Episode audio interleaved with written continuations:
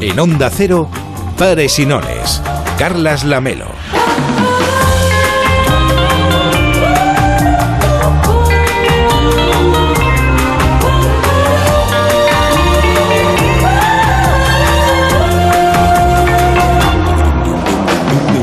¿Qué tal? Muy buenas noches. Hoy venía caminando por la Rambla y pensaba en el Vaticano. La tarde en la que volví a este programa, ya por principios de julio, dedicamos un buen rato a localizar a vaticanistas. Todo por si acaso. El Papa Francisco había sido ingresado en el Hospital Gemelli de Roma. Nadie había avisado de esta intervención quirúrgica ni de los problemas de salud del pontífice. Y en las redacciones, claro, cuando ocurren estas cosas, pues empezamos a preavisar a posibles invitados, actualizar biografías, también obituarios. Son previsiones por si ocurre una fatalidad. En Pares Enones aquella tarde encontramos a un par de expertos y quedamos en llamarles solo si había noticia. Y que hubiera noticia quería decir, claro, que la operación no hubiese salido bien. Como saben, parece que todo fue según lo previsto, aunque deliberadamente ocultado a la opinión pública, y no tuvimos que llamar a nadie. El propio Papa había aparecido por la mañana y se hablaba ya de los viajes que llegarían en septiembre. Pero por la tarde lo ingresaron en el hospital para hacerle una intervención quirúrgica. La agenda seguía entonces en marcha, aunque ahora parece que ha bajado un poquito el ritmo. El resto de la información sobre lo que ocurre en el Vaticano es prácticamente inaccesible para la mayoría de periodistas. Lo que sí que trasciende es que por si acaso, igual que nosotros buscábamos vaticanistas, los cardenales empiezan a moverse en las sombras a la búsqueda de complicidades por si hay que convocar un cónclave. Como saben, la Iglesia tiene dos facciones muy representativas. La tradicional, que en este caso preferiría un nuevo papa, a poder ser italiano y parco en reformas, bueno, en realidad alguien que licue las medidas del Papa Francisco.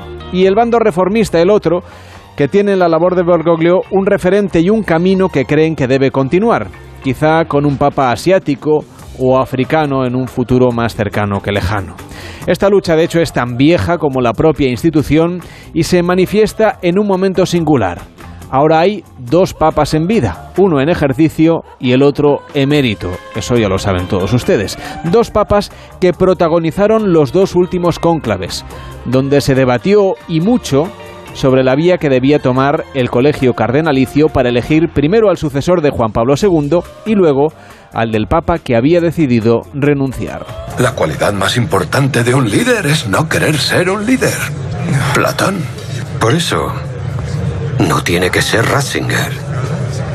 Él sí que lo quiere. Creo que la Iglesia se enfrenta a un gran peligro, uno muy grave. Necesitamos un punto común de referencia, una sola verdad eterna e inalterable. ¿Cree que de verdad quiere serlo? Ser papa es como ser mártir. I risultati del terzo scrutinio sono i seguenti.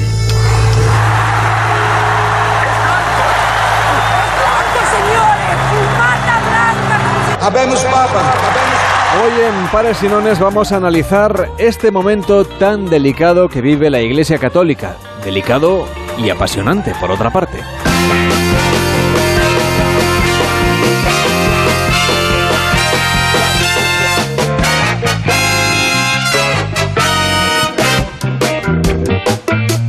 Hola, David Cervelló, ¿qué tal? Muy buenas noches. Buenas noches. Hoy se podría llamar esto papas y nones, ¿no? Igual.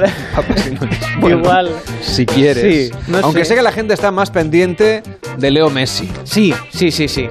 Yo tengo un ojo Que también aquí es argentino, por cierto. Que también es argentino, al final, bueno, y también le llaman Dios, o sea que un poco todo está, Bueno, todo pero está el Papa ligado. no es Dios, es el representante de Dios en la tierra. Bueno, y Messi también. Bueno. vale, vale. Ay, bueno. En fin, que este tema está dando, dando mucho de sí y creo que hasta están preparando así deprisa y corriendo hasta un equipo de investigación. ¿Qué me dices? Bueno, recordemos que el Barça ha anunciado, por si alguien no se ha enterado, que Messi no seguirá ligado al club la próxima temporada. ¿Qué está pasando, Carlas, con Leo Messi? ¿Es cierto que no sigue? Nuestros investigadores están analizando las ventas de mate y carne para asado en todo el planeta para detectar si hay un aumento de peticiones. Eso nos podría decir el destino de Leo. Nos dicen que helicópteros están sobrevolando Manchester y París en busca de humo de asado. Es el capo del asado de tira, el clan del chimichurri, la matriarca de los chinchulines. ¿Qué hará el Barcelona con el Kun? ¿Lo pondrá en Wallapop? ¿Lo sabe Tebas? ¿Habrá hecho Messi un te vas o te quedas? Todo esto y mucho más lo vamos a analizar y sobre todo ¿Qué está pasando? Porque si en verano las piscinas son hondas, ¿es el mar de Toyota? Todo esto y mucho más pronto en equipo de investigación. Estaremos muy atentos, ¿eh? Gracias por la información de última hora. De nada. De ultimísima hora. Participa en Pares y Nones. 93 343 5450. 93 343 5450.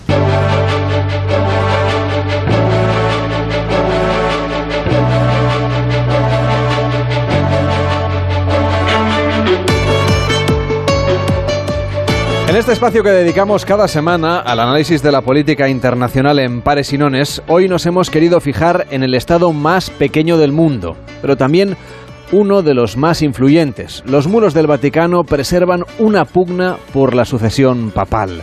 Es un debate de fondo que siempre está ahí, pero que va teniendo puntos de ebullición. Al parecer, estamos en uno de ellos. La cosa no está tan interesante como cuando llega un cónclave, pero le falta poco. Juan Vicente Bo es corresponsal del diario ABC en el Vaticano. ¿Qué tal? Muy buenas noches. Muy buenas noches, Carles. Encantado de estar con vosotros. Y acabas de publicar el libro Descifrando al Vaticano desde dentro y desde fuera. Como decíamos, nosotros empezamos temporada de verano a principios de julio y justo el día que empezaba el programa, que ya lo teníamos todo listo, pues eh, ingresaron al Papa en el Gemelli y eso nos hizo preparar un plan B por si ocurría algo durante el programa. Por suerte, mm, no lo hemos contado hasta hoy. Buena noticia, quiere decir que, que la operación fue bien. Pero sorprende mucho que el Papa estuviese esa misma mañana, eh, digamos, frente a, frente a los fieles, Sí, sí, sí, sí. con una ocultación deliberada de su estado de salud. Sí, bueno, habéis hecho, ante todo quiero decirte que habéis hecho muy bien en preparar el plan B, porque no se sabe el día en que este pontificado termina. Eh, el Papa está en buena forma, pero al principio que le preguntábamos sobre esto, nos dijo varias veces que la renuncia de su predecesor, Benedicto XVI, forma ya parte, por así decir, de la normalidad y que el día que él se sienta eh, con falta de fuerzas físicas o falta de fuerzas espirituales, pues mm, renunciará también, dimitirá. Pero bueno, mm, de momento se le ve muy bien. Pero Y ¿tú crees que llegaremos al escenario en el que haya tres papas, es decir, dos eméritos y, Uy, no lo descarto. y No, uno, no, en absoluto. y uno en ejercicio, digamos? Bueno, vamos a ver. Eh, eh, al principio, Francisco nos dijo varias veces que tenía la corazonada de que su pontificado iba a ser corto. Y nosotros lo pensábamos también porque se volcaba de tal manera en, en los viajes, en el esfuerzo por ver gente, en las horas de trabajo que cada día, que pensábamos que eh, que no puede durar mucho, ¿no? Eh, luego nos dimos cuenta de que va a acabar con nosotros, porque llevamos ocho años de pontificado y sigue manteniendo un ritmo endiablado en los viajes. El programa del próximo, que es el 12 de septiembre a Budapest y después tres días en Eslovaquia, es absolutamente agotador para una persona de 84 años y mm, para nosotros también, ¿no?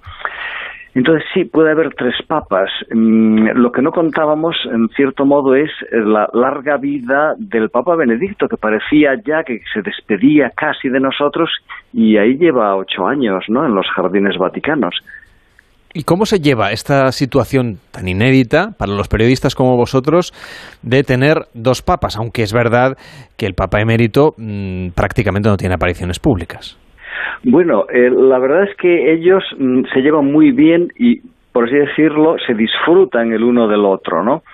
Eh, la idea inicial del Papa Benedicto era estar eh, fuera de cualquier visibilidad, pero Francisco pensaba que no y le enviaba siempre que podía, pues para ceremonias, por ejemplo, la imposición de birreta a nuevos cardenales, la apertura del Año Santo de la Misericordia, y, y siempre venía eh, el Papa Benedicto y todo el mundo lo aplaudía y todo el mundo contento.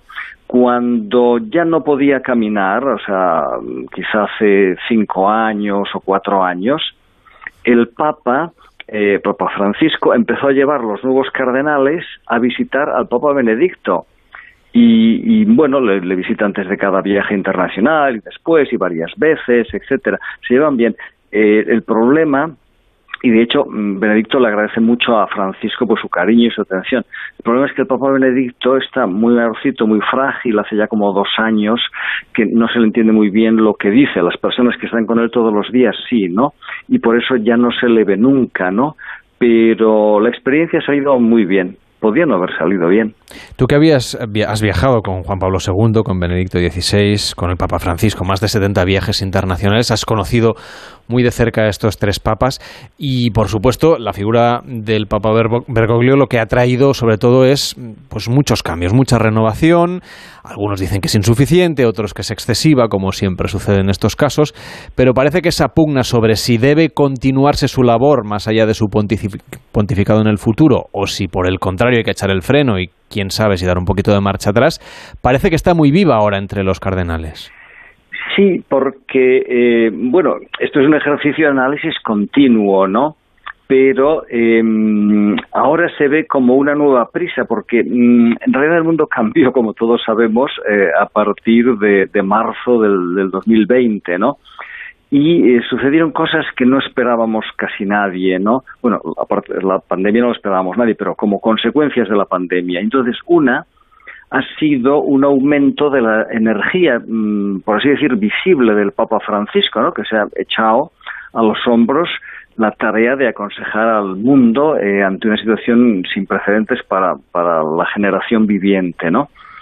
Y también em, un acelerón en algunos de los proyectos que él iba haciendo poco a poco, ¿no? Eh, paradójicamente, bueno, el Vaticano, Roma es la ciudad eterna, ¿no? Y el Vaticano es todavía más eterno, ¿no?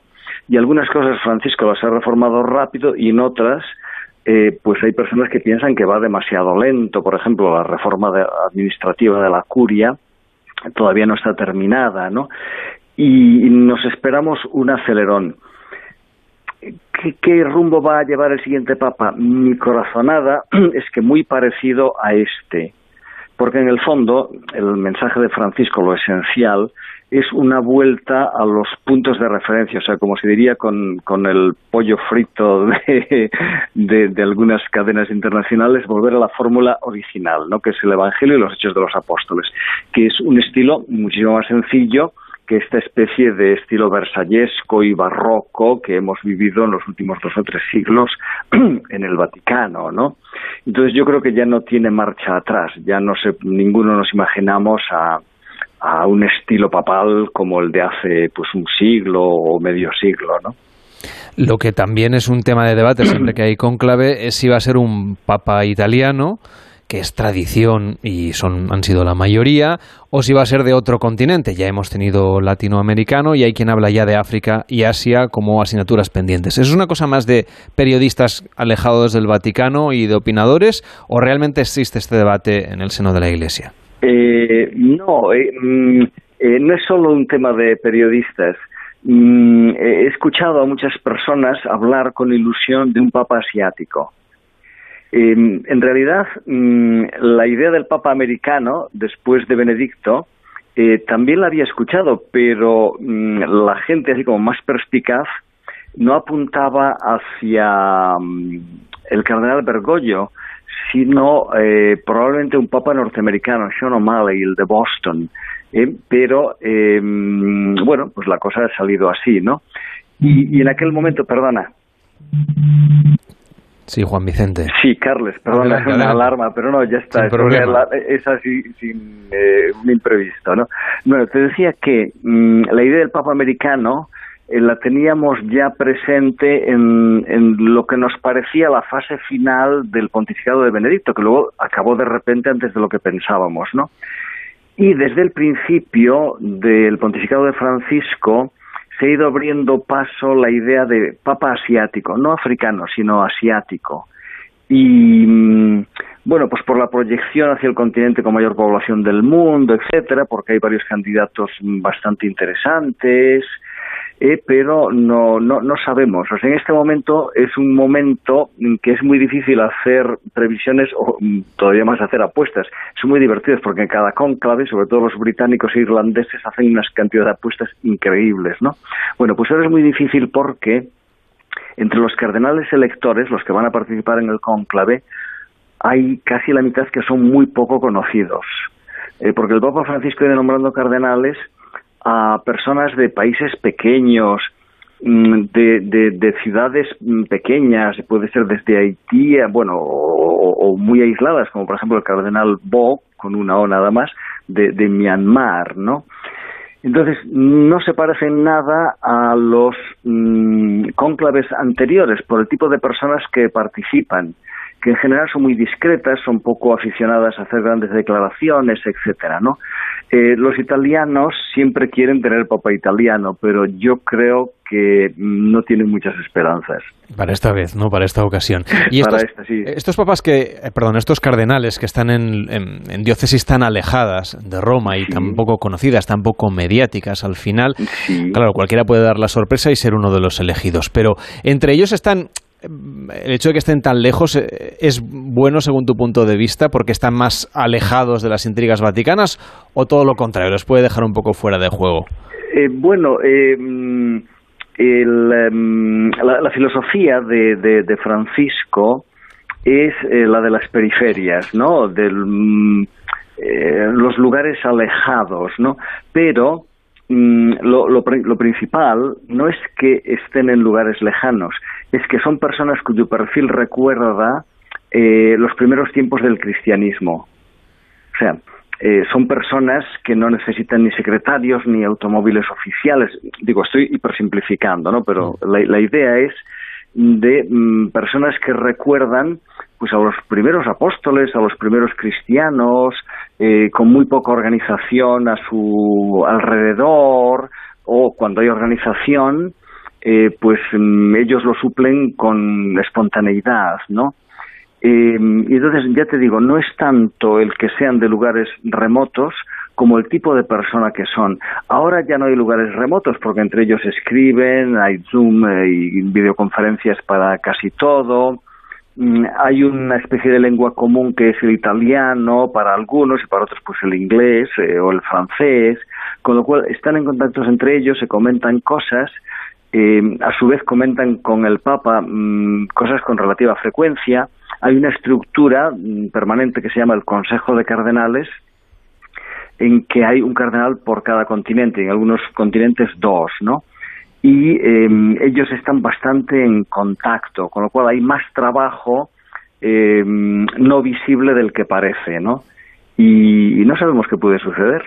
O sea que aportan, digamos, nuevos temas al debate clásico, tradicional que se podía vivir en el Vaticano. ¿Hacia dónde van, digamos, estos nuevos, eh, estas nuevas ideas con estos cardenales muy del perfil del Papa Francisco, que al final les ha elegido un poco a su imagen y semejanza? Efectivamente. Y entonces son personas que se caracterizan por la sencillez, por la poca afición a las intrigas y por un sentido práctico que les viene de vivir en zonas donde a veces falta la electricidad, donde eh, a veces pues pues en Myanmar no pues ha habido un golpe de estado y menudo lío. Eh, otro personaje de este estilo aunque es ya un poquito más veterano es el patriarca de los caldeos Saco no em, que recibió al Papa Francisco en Irak eh, hace pues unos tres meses o así no por ejemplo este hombre suele explicar que ellos nunca han sido una iglesia imperial, como ha sido la iglesia romana, ¿no? que desde Constantino y luego sobre todo durante los eh, once siglos de estados pontificios estaba mezclada con un aparato del cual queda este residuo ¿no? en los estados vaticanos como estado ¿no? Pues decía Saco en este viaje del Papa a Irak es que nosotros nunca hemos tenido una estructura estatal y no la necesitamos ¿no? ¿Eh? nosotros nos movemos como se movían los primeros discípulos entonces, eso, que es el pasado, es también el futuro. Y las novedades van a venir por esa línea. O sea que lo esperable, digamos, sería que el siguiente Papa continúe viviendo en Santa Marta y no, esté, no se mude a los apartamentos papales. Mm, probablemente, mm, aunque mm, eh, en realidad e-, ese gesto tiene mucha fuerza, ¿no? O, el de aquel día que fue al garaje y, escogió un automóvil pequeñito y sin blindaje y casi le da algo al, jefe de la Gendarmería Vaticana. Y dice, no, no, usted no puede salir con este coche sin blindaje. Y dice, pues yo voy a salir con este coche sin blindaje, ¿no? Y, y, la idea de, de no vivir arriba en los apartamentos es no es porque sean lujosos, que son austeros, de hecho, vamos, son fríos, es, un poco antiguo todo, ¿no? La, parte de recibir jefes de Estado es muy bonita, está llena de obras de arte, ¿no? Pero la parte de los apartamentos es, es muy, muy sobria, ¿no? Eh, la idea de no vivir allí no es porque fuese lujoso, que a Bergoglio no le gustan los lujos, sino porque no tenía contacto con la gente y por lo tanto es bastante probable que el próximo siga viviendo en Casa Santa Marta, sobre todo ahora que hay mucha experiencia de pues dejar como medio pasillo más tranquilo para el Papa, los invitados, la gente que vaya a trabajar con él y se ha comprobado que no existe problema ninguno, ¿no? Y que no pasa nada porque compartir ascensores con el Papa y, y sobre todo compartir el comedor, etcétera, es muy bonito, ¿no? Porque bueno, con la pandemia todo esto mm, se ha echado por tierra, pero era muy bonito ver al Papa eh, al mediodía, pues comiendo allí en su esquina. La única privilegio es que él tiene una mesa de la esquina y hay dos mesas eh, vacías una a cada lado para que no haya nada en la mesa contigua y pueda hablar con más libertad, ¿no? Y por la noche, pues el hombre, pues con su bandeja, como todos, porque por la noche es autoservicio, ¿no? Y, y, bueno, pues esto es positivo y bonito, ¿no? Y a mí me gustaría que continuase así. Bueno, es que además el gesto contrario sí que sería noticia, ¿no? Ahora cualquiera sí, volver en esto, Sí, sí, eh, o, volver a utilizar vehículos demasiado grandes. En realidad, eh, esos automóviles gigantescos, no los Mercedes blindados, eh, son todos regalos de, las, de los fabricantes, ¿no? Pero como mensaje es poco apropiado a los momentos en que vivimos, desde la recesión económica, pues ahora todavía más, y creo que hace falta pues muchísima más eh, sencillez, ¿no? Y eso le gusta mucho a la gente y eso anima mucho, ¿no? Es muy gracioso porque en, en Roma con relativa frecuencia, ya digo, este último, este último año y medio no porque es todo un mundo distinto, ¿no? Pero antes te encontrabas muchas veces al Papa viajando en ese cochecito y en general sentado al lado del conductor delante, ¿no? Y te saluda, le saludas y ya está, cada uno va a lo suyo y, y se vive un clima de normalidad. Lo que hizo varias veces de ir, por ejemplo, a la óptica a cambiar de gafas o a una zapatería por unos zapatos ortopédicos, tuvo que dejar de hacerlo porque la gente se arremolinaba, ¿no? Eh, y, eso pues eh, es un poco inquietante para la seguridad pero se mueve con mucha libertad eh, por la ciudad eh, y mucha gente le ve y le saluda con normalidad. A partir del 12 de septiembre y hasta el día 15 está previsto ese viaje apostólico del Papa a Budapest y Eslovaquia. Son dos destinos relativamente cercanos de Roma. Los grandes viajes, teniendo en cuenta el estado de salud y la edad del Papa Francisco, ¿es una cosa que te da la sensación que quizá vamos a ver cada vez menos? Em, tenemos pendiente, digo tenemos porque te acostumbras a hablar en plural. Tú, vas, en la agenda, está claro. Donde va el Papa, ahí van los corresponsales vaticanos. Sí, entonces tenemos pendiente un viaje a la India desde hace pues tres o cuatro años. Hubo un momento en que parecía que estaba cercano, pero el gobierno indio estaba distraído con otras cosas, tampoco tenía demasiado interés y saltó. Pero están pendientes para hacer en cuanto se pueda un viaje a Sudán del Sur, lo que es un país en guerra, y van a ir juntos el jefe de la iglesia anglicana, Justin Welby, y, el Papa Francisco, y llevan pues dos o tres años eh, con eso. Eh, el Papa comentó eh, en esta última, bueno, última o primera audiencia general, la última audiencia general es la primera después de sus vacaciones, ¿no? El pasado miércoles el Papa hizo un llamamiento a la comunidad internacional para ayudar al Líbano y dijo que le gustaría ir a Beirut. Tiene pendiente un viaje a Malta también. Mm, quiere venir a España eh, eh, probablemente el próximo año, ¿no? Porque se ha prolongado el año santo, es el 500 aniversario de la conversión de Ignacio de Loyola. Mm, probablemente sean viajes más cortos, salvo el de la India. Que, tú mantienes la esperanza que se acabe haciendo. El de la India. Sí. sí, em, eh, porque eh, es bonito, el Papa insiste, y el país ha superado India pasa por como por oleadas no un poco de nacionalismo un poco de, hinduismo etcétera no entonces hay altibajos y em, creo que puede llegar un momento favorable. Además eh, yo recuerdo el último viaje con Juan Pablo II a la India pero él era ya muy mayor eh, el Parkinson le limitaba mucho y solamente estuvimos en, Nueva Delhi no eh, el viaje de Francisco es un viaje a Calcuta, a Mumbai, eh, a lugares duros de, la India y mucho contacto con la gente, ¿no?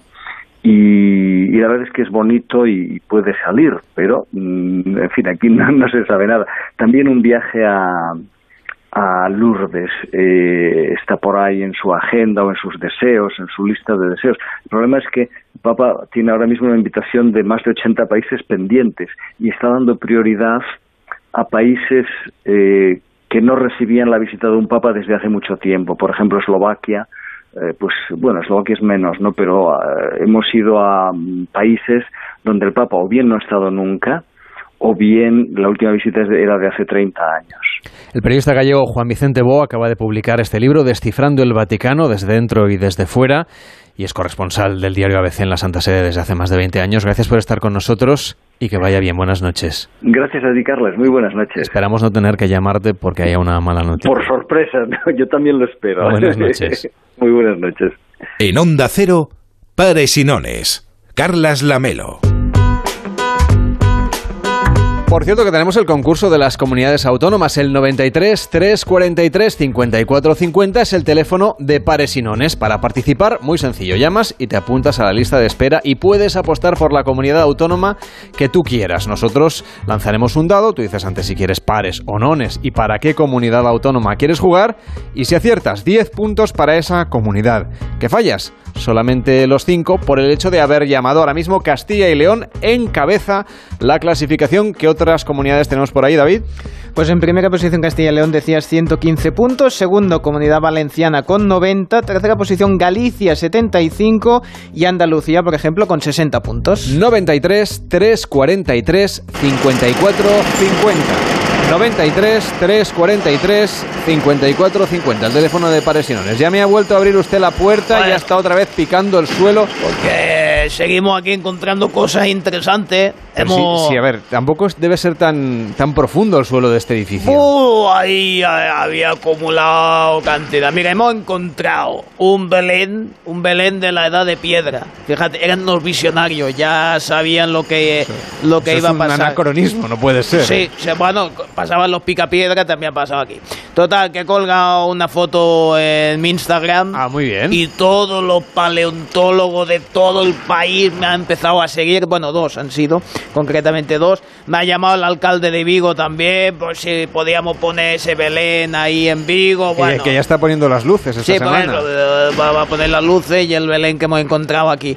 También me he encontrado un póster de la tele indiscreta concretamente de Samantha Fox y de Sabrina, era, era doble. También lo he colgado y ahí sí me ha empezado a seguir gente, porque esa imagen se ve que la gente sí que ha interesado más en lo que serían las redes sociales. ¿eh? Yo le comento lo que se está moviendo ahí. ¿Eso lo encontrado usted en el subsuelo? En el subsuelo. ¿En, qué, ¿En qué área del edificio están ustedes ahora? Bueno, ahora estamos en, la sala de juntas, ah. por eso estaban juntas Samantha Fox y Sabrina. Ah, eh, supongo que ha sido una, sí, una cosa así del destino que si encontramos algo más se lo, se lo voy comunicando. Todo, si encuentra alguna cosa que nos pueda interesar, por ejemplo, si nos van a subir el sueldo o algo así, no sea que a alguien se le haya caído un posit, algún jefe o algo así. Habrá que perforar más, ¿eh? Perfore, perfore. Pues Eso le doy permiso. Ah, Lleva usted perforando sin permiso todo el verano. Sí, también es verdad. un posit dice que hay que buscar. Exacto, busque, busque, busque un posit. Con una pausa en pares y nones y abrimos el concurso de las comunidades. Este verano, no te la juegues. Pares y nones. Carlas Lamelo. Amor mío, esta nota de voz es solo para decirte que tengo los 15 puntos y pago menos que tú. Si tienes los 15 puntos, ¿qué haces que no estás en línea directa? Cámbiate y te bajaremos hasta 100 euros lo que pagas por tu seguro de coche o moto. 917-700-700. Condiciones en línea En Securitas Direct sabemos que nadie quiere entrar donde no se puede quedar. Por eso, para proteger tu casa o segunda residencia en caso de intrusión, hemos desarrollado nuestra tecnología exclusiva Zero Vision. Si un intruso intenta entrar en tu casa, desde nuestra central de alarmas activamos Zero Vision, que impide la visión del intruso obligándole a huir antes de que llegue la policía. Confía en Securitas Direct, expertos en seguridad. Llámanos al 945 45 45 o calcula online en securitasdirect.es. Llevamos años apoyando a nuestros deportistas para conseguir el mayor logro de todos, conectar a las personas. Telefónica, mejor conectados. Mundimed.es, la mayor plataforma de telemedicina de Europa con más de 12 millones de usuarios. Médicos, psicólogos, especialistas, nutricionistas y todo lo que pueda necesitar sin esperas ni cita previa, al momento. Y por solo 5 euros al mes, usted y toda la familia. Ah, y el primer mes gratis. Mundimed.es, la medicina del siglo XXI sin esperas. Hay épocas en las que nos encontramos más cansados. Revital te puede ayudar. Revital contiene ginseng que ayuda a mantener la energía y vitaminas C y B5 que ayudan a disminuir el cansancio. Y ahora para tus defensas, Revital Defensas, de Pharma OTC.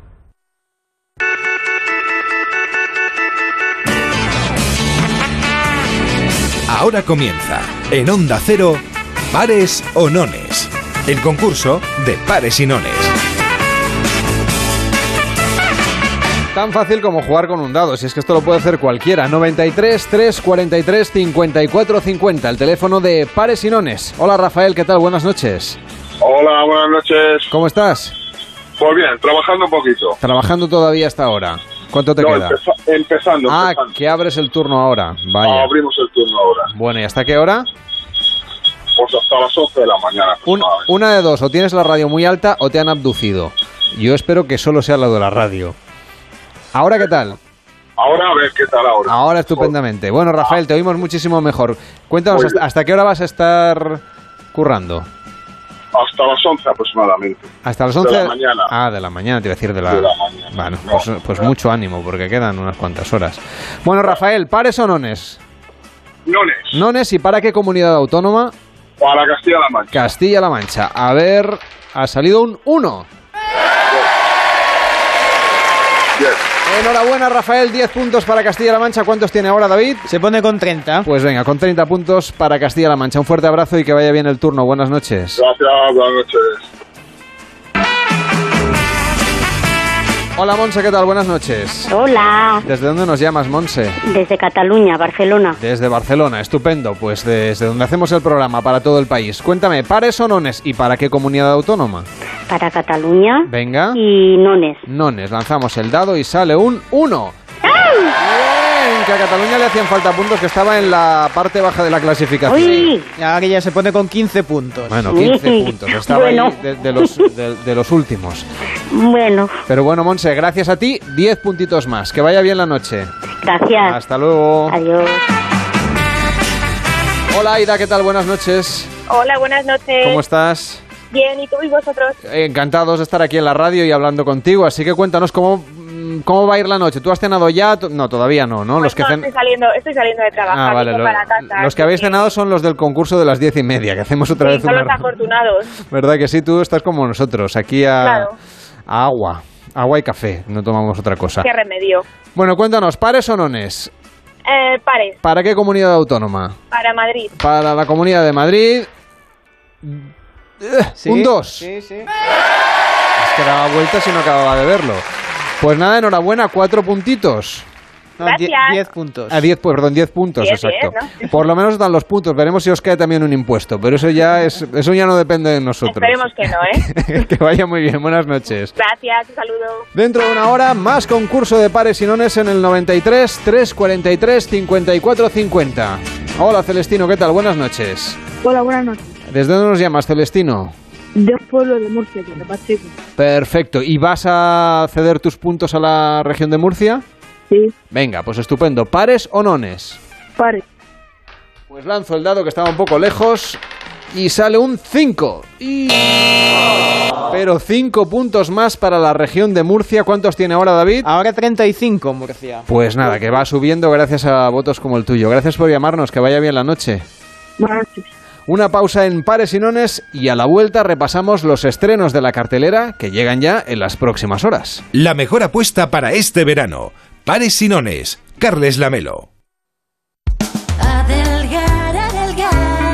Ahora es el momento de recuperar tu figura para este verano, porque todos nuestros tratamientos tienen hasta un 43% de descuento. Método Adelgar, adelgazamiento, estética. Ahora es el momento. Reserva tu cita informativa gratuita y sin compromiso en el 91 577 44 77 y en adelgar.es. Adelgar,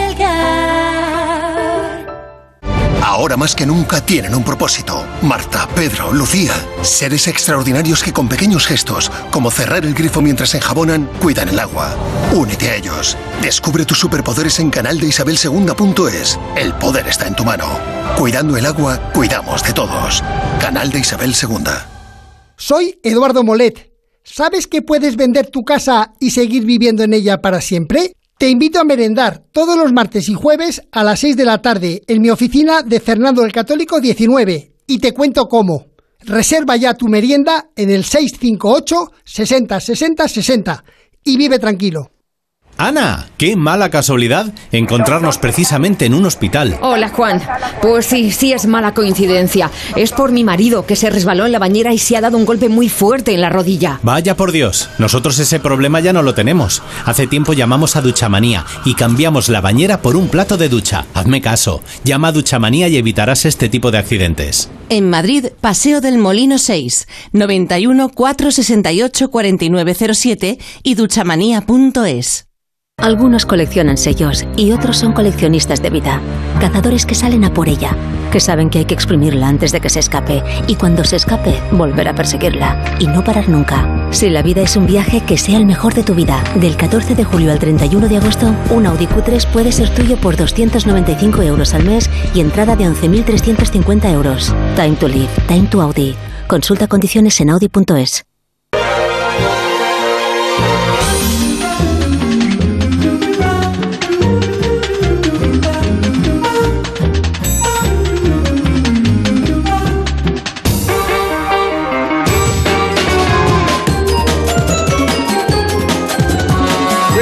del cine a pares y nones, repasando lo que serían las los estrenos que llegan esta semana a la cartelera. Con nosotros Pablo Mérida. ¿Qué tal, Pablo? ¿Cómo estás? Muy buenas noches. Hola, muy buenas noches, Carlos. Pues aquí estoy, ya con el smoking puesto en mi butaca y con, aunque no smoking, pega mucho, con la- el con la que está cayendo. Con la que está cayendo llevas A el ver, yo smoking. ya sabes que... Sí, sí, porque ya sabes que estas cosas me las tomo muy en serio y yo creo que hay que, bueno, pues mantener el glamour, ¿no? Estamos hablando de estrenos, estamos hablando de cine. ¿Qué quieres que vaya con chanclas? Me Estoy mirando yo, hombre, yo con chanclas no voy, pero mucho glamour tampoco llevo, también te lo digo. Como en la radio no nos ven, salvo contadas Ya, ya. que ponemos la cámara. Pero, no sé. bueno, tú es que eres muy, muy, muy, muy de defender el cine como tiene que ser, como un ritual para disfrutar, porque vuelven los estrenos a las carteleras, podemos volver al cine ya mm, hace unos cuantos meses, pero en cualquier caso, este verano las grandes distribuidoras eh, están echando los restos para poner en cartel películas que saben que van a traer a mucha gente o a mucha más gente que otras. Por ejemplo, el director James Gunn acaba de estrenar, estrena este fin de semana, la segunda entrega de la saga Escuadrón Suicida. Robert Dubois. Está en prisión por mandar a Superman a la UCI con una bala de kriptonita. No pienso unirme a su puto escuadrón suicida. Ya lo veremos. La fecha de mi juicio se acerca. Y Waller me ha dicho que podías ayudarme. ¡Está amenazando a mi hija! Bajad las armas. Waller, yo no. ¡Que las bajáis! No tomaría unas medidas tan extremas si no fuera porque esta misión es tan sumamente importante.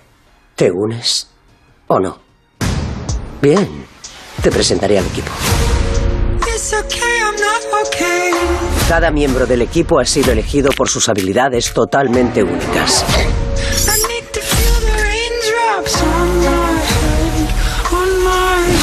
Hola chicos, siento llegar tarde. Tenía que hacer popó. Qué interesante. ¿Esto es un perro? ¿Un perro? Bueno, una cosa de superhéroes, una película de superhéroes, una historia de superhéroes que ya sabes que, en fin. Sí, lo dices ya. Cer- Cervelló es más entusiasta que yo. Sí, sí, ya por el, el comentario, yo creo que ya todos los oyentes han notado que no es tu género favorito. El, Bueno, el pero de tampoco pasa nada, ¿no? no pasa nada, pero he de decirte que el Escuadrón Suicida seguramente te va a sorprender, Carles, porque eh, da como si dijéramos una, una vuelta de tuerca al, al cine de superhéroes, en el sentido de que hasta ahora, sobre todo ya sabes, bueno, si no lo sabes, te, te, lo, mm, te pongo en, en antecedentes rápidamente, que aquí hay como, como dos, dos escuelas, dos universos, ¿no? Los, eh, las adaptaciones al cine procedentes de los cómics Marvel, eh, pues toda la gente está de Spider-Man, Capitán América, Los Vengadores, y luego la parte de DC Comics, ¿vale? Que son eh, Superman, Batman, Liga de la Justicia y también el Escuadrón Suicida, que eh, viene a ser una reunión de supervillanos que son los que se mm, toman el protagonismo ¿no? en, esta saga. Y hasta ahora, la verdad es, es que eh, Marvel, las adaptaciones de Marvel estaban ganando bastante por goleada las de DC, sobre todo porque eran mucho más dinámicas, más imaginativas, más sorprendentes. Pero en los últimos años algo está cambiando y los, las adaptaciones de DC se están haciendo cada vez un poco más audaces, más irreverentes, más, mm, bueno, mm, que, que buscan más sorprender al, espectador y alejarse del prototipo de, de película de superhéroes, ¿no? De esto de que dices, va, esto es el, el héroe que machaca a los malos y tal están dando un, giro de, timón y no les está yendo mal. Algunas adaptaciones últimamente estaban teniendo bastante éxito. Eh, cabe mencionar, por ejemplo, eh, esta peli que fue el Joker, que se convirtió en un, auténtico eh, bombazo, una sorpresa increíble y que se alejaba mucho, mucho de la tónica eh, habitual de los superhéroes. El Escuadrón Suicida aporta otra vez un, cambio de tono muy importante, pero en este caso mucho más desenfadado y gamberro que lo que era el Joker, ¿no? El Joker era casi una peli siniestra, tipo una especie de taxi driver de- del siglo XXI, y El Escuadrón Suicida no se toma las cosas en absoluto en serio, es una película gamberra, es una película totalmente mm, disparatada, ¿no? Muy, muy loca, muy veraniega, yo creo que va a ser un, título que va a pegar muy fuerte este verano porque es muy, muy divertida. El director, como habías mencionado tú, es James Gunn, director y guionista, que tiene en su haber el haber eh, logrado mm, lanzar al cine la saga de Guardianes de la Galaxia, que mm, es una adaptación de un cómic que digamos no es cómic de primera fila, no, no, no tenía el potencial de, los cómics de Batman o de Superman y sin embargo, bueno, pues supo hacer ahí un par de pelis que, realmente tenían bastante gancho. Ahora en El Escuadrón Suicida que es la segunda vez que se lleva a la pantalla eh, esta saga de, de cómics ideada por John Ostrander. Eh, no tiene nada que ver con la primera, no es una secuela. La primera se estrenó en 2016 y la verdad es que no les quedó muy allá. A pesar de que tenía a Will Smith como protagonista, la, la peli no, bueno, no, no entusiasmó demasiado. Y entonces ahora se había creado un poco de, de suspicacia, ¿no? Entre los seguidores de decir, pero ¿por qué otra vez si mm, realmente la primera vez no, no habíais dado en el clavo? Ahora, ¿qué, qué, qué vais a aportar? Y lo que aporta sobre todo es la mirada de este director, ¿no? Es un director muy creativo, es un director, eh, digamos, que, que se atreve a ser bastante irreverente, ¿no? Eh, políticamente muy incorrecto, y eso lo ha traducido en, en una peli de aventuras que podría venir a ser como una especie de versión moderna de 12 del patíbulo con, con una cuadrilla de personajes absolutamente delirantes, ¿no? Porque aquí, ya te digo, son todos eh, delincuentes degenerados, todos con sus eh, cualidades, sus curiosidades, pero que al final eh, resultan entrañables. Todo y que a lo largo de la peli les ves hacer todo tipo de, de barrabasadas. Es, es una película muy divertida. eh, tienes ahí como protagonista principal a, Margot Robbie, que es de las pocas que repiten, del reparto de la, de la versión anterior. Eh, otra vez eh, aparece como la vibrante Harley Quinn, ¿no? que es una, una villana que, que creas enseguida muchas simpatías, pero tienes muchísimos personajes nuevos. Está Idris Elba, eh, está John Cena, que hace un papel muy, muy, muy divertido con, con una especie de... Bueno, viene a ser el, la, la versión mala de Superman, ¿no? El papel del pacificador, que, bueno, es un personaje que dice que defiende la paz por encima de cualquier cosa, es un enamorado de la paz, pero bueno, que no duda también en cuando va a ponerse en acción, decir cosas como que nada mejor que un baño de sangre para empezar el día. O sea, eso te hace un poco la idea del, del tipo de personajes que, que tenemos. Y como curiosidades, uno de los eh, mm, miembros de este curioso escuadrón que más está llamando la atención es el rey tiburón, que es realmente una especie de, de tiburón con piernas muy aparatoso, al que en la versión original le ha puesto la voz eh, ni más ni menos que Sylvester Stallone.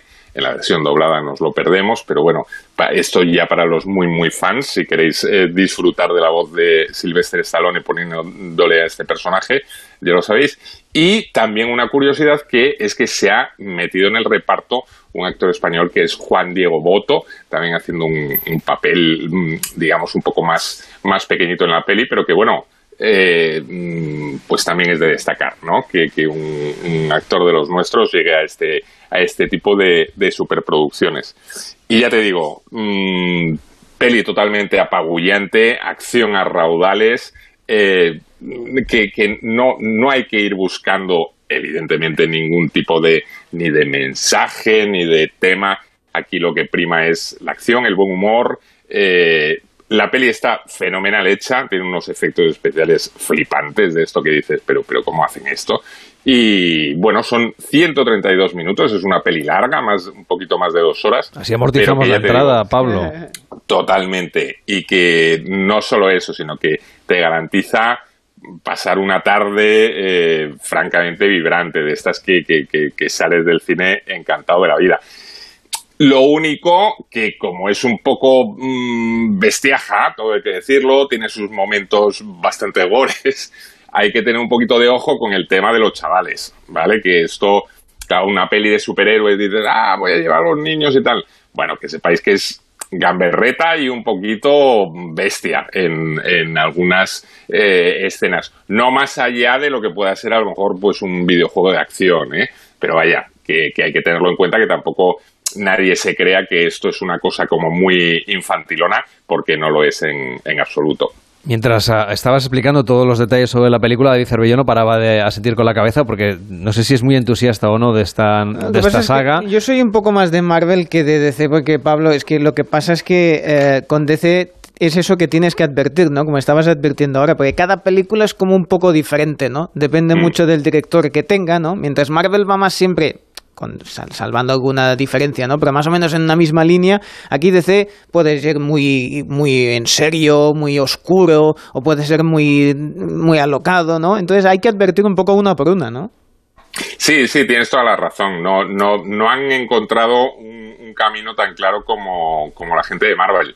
Lo que pasa es que también aquí hay que apuntar, para, para los que no están muy introducidos en el tema, eh, recordar que ahora Marvel lo está moviendo Disney y yo creo que eso está condicionando mucho a la evolución de, de las películas y la saga, ¿no? Porque ya sabéis que Disney, bueno, pues tiene como si dijéramos sus líneas rojas y, y su línea un poco que, que le gusta trabajar, ¿no? Con, con una serie de valores, una serie de temas. Eh, en el caso de DC, la mayor parte de las pelis las está haciendo Warner y eh, yo creo que eso está permitiendo precisamente combatir mm, o- o hacer la competencia a la gente de Marvel precisamente sacando un poco los pies del texto. Es decir, eh, El Escuadrón Suicida es una peli que Disney nunca hubiera hecho. ¿Vale? Por- Para que os hagáis una Sí, idea, sí, porque sí. No, no es el, el modelo de peli Disney para nada. Eh, igual que ocurría con, con el Joker, ¿no? Es una peli que Disney no se hubiera planteado en la vida. Era tremendamente mm, inquietante, siniestra e incluso eh, trasladando unos mensajes que aquí de nuevo se vuelven a repetir de otra manera, ¿no? Pero eh, esta especie de crítica velada que se puede leer en, en la peli hacia eh, los, las grandes políticas de Estados Unidos y apostar por las rebeliones, por las revoluciones, es algo que, vamos, eh, ya te digo yo que los ejecutivos de Disney se, se hubieran escandalizado de plantear una, una cosa así. Tampoco se hubieran atrevido, Pablo, con la otra propuesta, con Bebé Jefazo. En tiempos remotos había dos guerreros. Me muero por un rollo de atún picante. Píllate algo para ti. Los hermanos se distanciaron y comenzó una nueva era, la madurez. Papá, ¿el tío Ted vendrá estas navidades? Cielo, a veces las personas se distancian. Segunda parte de los hermanos Templeton y de este bebé, en fin, mm, un poco como el de Roger Rabbit, ¿eh? O sea, un poquito... Un, un bebé un temible. poquito outsider.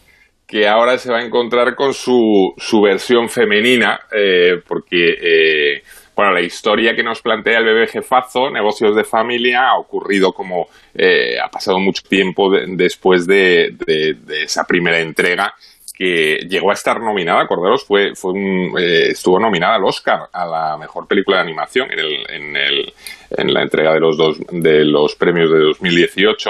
Y ahora lo que nos plantea es una historia, bueno, que eh, presuntamente ha pasado el tiempo, los dos hermanos, eh, Tim y Ted, bueno, pues eh, han madurado, han crecido, uno es un, bueno, pues sigue siendo un soñador, en el caso de Tim, que es cabeza de familia y está, bueno, viviendo una vida tranquila, mientras que Ted se ha hecho el director de un fondo de inversiones, así como muy importante. ¿Qué es lo que pasa? Que la Benjamina de, Tim, que es, es Tina, de pronto revela ante el asombro de, de ellos dos que es una superagente secreta de Baby Corp y les propone eh, que vuelvan ellos a, a su infancia también eh, mediante una poción mágica que, tienen que tomar para eh, meterse en un caso en el que tienen que tratar de des- desenmascarar a un personaje que es el típico Mad Doctor que, está intentando hacer ahí una especie de conspiración para convertir a, a los bebés en, en una especie de malotes muy, muy peligrosos. ¿no? Ellos van a tener que tratar de frenar a este personaje, pero para ello se van a tener que enfrentar a una galería de, de bebés malotes que no tiene desperdicio. ¿eh? En, en concreto, hay unos bebés ninjas que, Bueno. que protagonizan. Mira, ahí de sí las que me has dado en el punto débil. Ahora la voy a ir a ver al cine. Es que tiene. Quiero ver tiene los bebés ninja. Algunos momentos lo de los bebés ninja, ya te digo yo que no tiene desperdicio.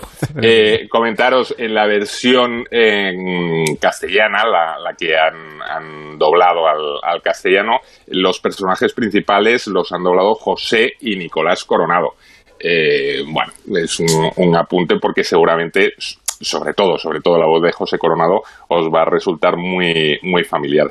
Y la peli, pues lo que te digo, propone todo tipo de persecuciones, muchísimo humor, eh, un despliegue de, mm, animación de esta muy, muy brillante. Sobre todo eso, para que tanto los peques como para los mayores, pues disfruten de, un rato de cine este verano también. Otra propuesta completamente diferente es Una villa en la Toscana con Liam Neeson y que, bueno, es eh, nada más y nada menos que la ópera prima del director y guionista eh, y eh, James Darcy, que también es actor, así que también esta propuesta sí que es un poco más relajadita, ¿no? Sin, Sí, sin- esto sin es- tantos, eh, sin tanta sorpresa. una bueno tragicomedia digamos así más más suavecita que mm, eh, toca el tema de, de la familia no de, de un pintor bohemio que, que está establecido en Londres y que vuelve a Italia para reencontrarse con su hijo y tienen que vender la casa de, de la mujer de él que ha fallecido hace un, tiempo. Bueno es una, una peli digamos más mm, seguramente para un público mucho más mayor que el del bebé jefazo, eso no cabe duda, y que incluso la del Escuadrón Suicida, y que presenta sobre todo el principal aliciente de tener a, Liam Neeson como protagonista, que eso es una garantía de, mm, bueno, de, disfrutar, y que no va a ser la única peli eh, que, le tengamos, ya, ya hablamos la semana pasada, bueno, la semana pasada, ¿no? Hace unos días, cuando hablábamos de los camiones, que en breve le vamos a tener ahí haciendo de camionero heroico. Pues nada, lo anunciamos aquí en el programa y lo iremos contando este verano. El cine, dos veces por semana, sesión doble, una para recuperar clásicos a través de un hilo conductor y los jueves para los estrenos de la semana. Gracias Pablo, que vaya bien, buenas noches. Un abrazo, cuidaros mucho. Llega la actualidad, nos la cuentan a partir de las 10, las 9 en Canarias los compañeros de los servicios informativos y a la vuelta continuamos con pares y nones. Intentaremos daros algunas de las claves de la decisión, bueno, de la situación entre el Barça y Leo Messi que finalmente no se va a quedar en el club.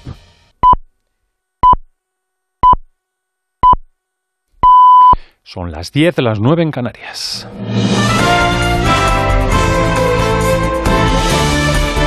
Noticias en Onda Cero. Muy buenas noches. Comenzamos con los incendios que arrasan miles de hectáreas de terreno en Europa Occidental con especial virulencia en Grecia. El gobierno habla de crisis ecológicas sin precedentes. Siguen activos más de 80 fuegos que ponen en peligro las ruinas de la ciudad de Olimpia y avanza sin control al norte de Atenas, donde cientos de personas se han quedado sin hogar en los suburbios del norte, donde las llamas no dan tregua en el monte Parnés. Lucha contra reloj ante las complicadas condiciones meteorológicas que avanza Protección Civil. Quiero enfatizar una vez más, es absolutamente necesario tener cuidado. Las condiciones climáticas son extremas, el peligro de incendios forestales es muy alto en la mayor parte del país, hoy y en los próximos días.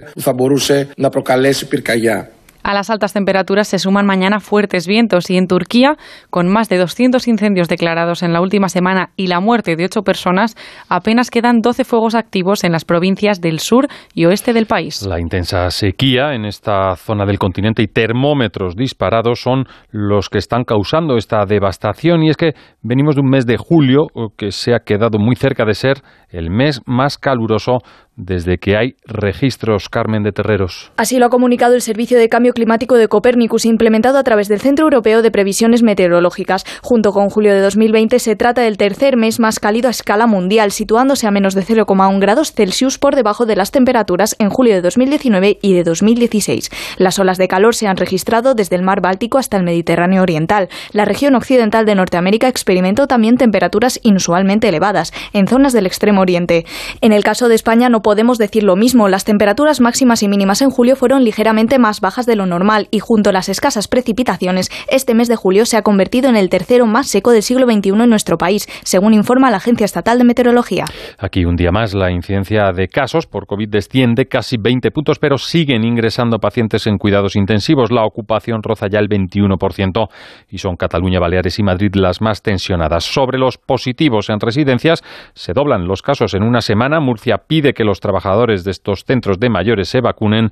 Lleida, Málaga o Guipúzcoa son algunas de las provincias con rebrotes. La última, en Granada, redacción allí Guillermo Mendoza. Todavía se desconoce con exactitud la magnitud del brote de la residencia Virgen del Carmen de Granada, pero sí que cinco residentes han sido ya trasladados al hospital. Las autoridades han cerrado las visitas y han aislado la segunda planta del edificio para los infectados, que ascienden a más de 30. Antonia Antequera es la alcaldesa de la localidad. Una cantidad importante, un brote importante, y de hecho se han trasladado cinco a, al hospital porque la cantidad es, es más alta. Estamos pendientes también que, que hagan las PCR a los trabajadores. La mayoría de residentes, no obstante, presentan un cuadro clínico estable pese a su situación de riesgo. La vuelta a la actividad parlamentaria en septiembre tendrá la tramitación de presupuestos previa negociación como el asunto nuclear para el gobierno de Pedro Sánchez en materia económica. Otros asuntos no menores, la ley de vivienda pendiente o la futura reforma fiscal que hoy introducía un elemento nuevo para la discordia, el impuesto a la capitalidad que el presidente valenciano, Chimo Puig, pedía, pide para Madrid. Este jueves se reunía con el ministro Escriba, que lo tomaba en consideración y en la Consejería de Hacienda respondía Fernández Lasqueti. Eh, donde eh, la productividad es mayor, es decir, esto es algo que se ha estudiado y que yo creo que tiene mucho sentido. Eh, a mí me parece que es una idea que, tiene, que hay que seguir explorando y que tiene mucho recorrido. Y nosotros decimos que ya está bien. Eh, es lo que vamos a seguir haciendo, eh, por más que al señor Sánchez y, y a sus las personas que le acompañan en el gobierno, lo que les gustaría sería que los madrileños nos friéramos a impuestos como, como ellos quieren hacer y no, no lo vamos a consentir. Pues los deportes con Messi por medio nos lo cuenta Manu Ruiz. Así es, Lionel Messi no volverá a vestir la camiseta del Fútbol Club Barcelona. El club catalán anuncia que se rompen las negociaciones y el camino de la entidad y el jugador argentino se separan después de 24 años. Barcelona, José Agustín Gómez. Según el comunicado emitido por el club azulgrana, los obstáculos económicos y estructurales marcados por la normativa de la Liga de Fútbol Profesional impiden que Leo Messi y la entidad azulgrana mantengan su vinculación tras 24 años. Estamos pendientes de lo que pueda decir mañana en rueda de prensa el presidente azulgrana Joan Laporta a partir de las 11, donde intentará aclararnos lo que ha sucedido para que lo que parecía que iba a ser la renovación al final sea un adiós de Leo Messi. En los Juegos Olímpicos el día de hoy ha traído nuevas medallas para la delegación española. Sandra Sánchez en karate y Alberto Gines en escalada han conseguido las perseas de oro, mientras que la selección femenina de waterpolo se ha clasificado para la final. En la jornada de mañana tendremos que estar atentos al karateca Damián Quintero. La selección masculina de waterpolo buscará clasificarse para la final y Mohamed Katir en atletismo buscará subirse a lo más alto del podio, los 5.000 metros. Por último, Valentino Rossi ha anunciado que esta va a ser su última temporada en MotoGP. Bueno, pues siguen escuchando a Carlas Alamelo en Pares A José Miguel Azpiro le van a escuchar contar noticias en la segunda edición de La Brújula ya a partir de las 11, las 10 en Canarias. Hay gente que crees conocer, pero solo has visto una cara de ellos. Descubre cómo son. Nadie es perfecto. Un programa de entrevistas donde el primer sorprendido será nuestro invitado. Descubrirán cómo les ven y la huella que van dejando. Te vas a divertir y sorprender. Sábados y domingos a las 9 de la noche. Nadie es perfecto con Nacho Arias. Este sábado el chef Dani García y el domingo Santiago Segura. Te mereces esta radio. Onda Cero. Tu radio. Buenas noches. En el sorteo del triplex de la 11 de hoy, el número premiado ha sido Pues ha sido el 854, el 407 y el 729. No olvides que al participar en los Juegos de la 11, colaboras con su labor social. Pídele el triplex de la 11 a tu vendedor, también en puntos de venta autorizados o en juegos11.es.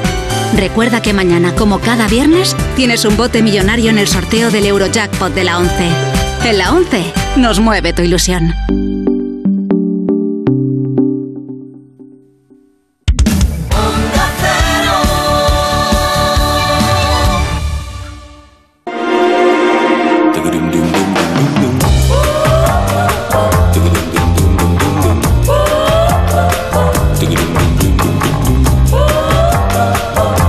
Onda Cero, Pares y. Carlas Lamelo. Son las 17 minutos, hora menos en Canarias. La noticia del día es que Messi no seguirá en el Barça. Estaba todo previsto para firmar el contrato a su regreso de Ibiza, pero parece que la situación pues se ha complicado en las últimas horas con la normativa de la liga. Eso es lo que dice el comunicado del club. Vamos a conectar con nuestro equipo de deportes en Onda Cero Barcelona. José Agustín Gómez, ¿qué tal? Muy buenas noches. Hola, muy buenas noches, Carlas. Eh, te hemos escuchado en el boletín con la última hora. Se espera esa rueda de prensa de mañana a partir de las 11 de la mañana. Pero ¿qué es lo que ha pasado? ¿Cómo podemos explicar que hayamos llegado a esta situación? No te lo puedo explicar. Yo espero que Joan Laporta nos lo aclare mañana porque nos ha sorprendido a todos. Esta mañana llegaba Jorge Messi, el padre de Leo, a la ciudad condal. La previsión es que se reuniera con el presidente Joan Laporta y con el vicepresidente mm, primero y vicepresidente deportivo, Ramón Juste, para cerrar los flecos que faltaban, de cara sobre todo a anunciar en el día de hoy la renovación de Leo Messi por cinco temporadas. Pero a la, pasaban minutos de las 6 de la tarde y el diario Marca avanzaba que prácticamente se habían roto las negociaciones, que había aparecido un obstáculo prácticamente insalvable.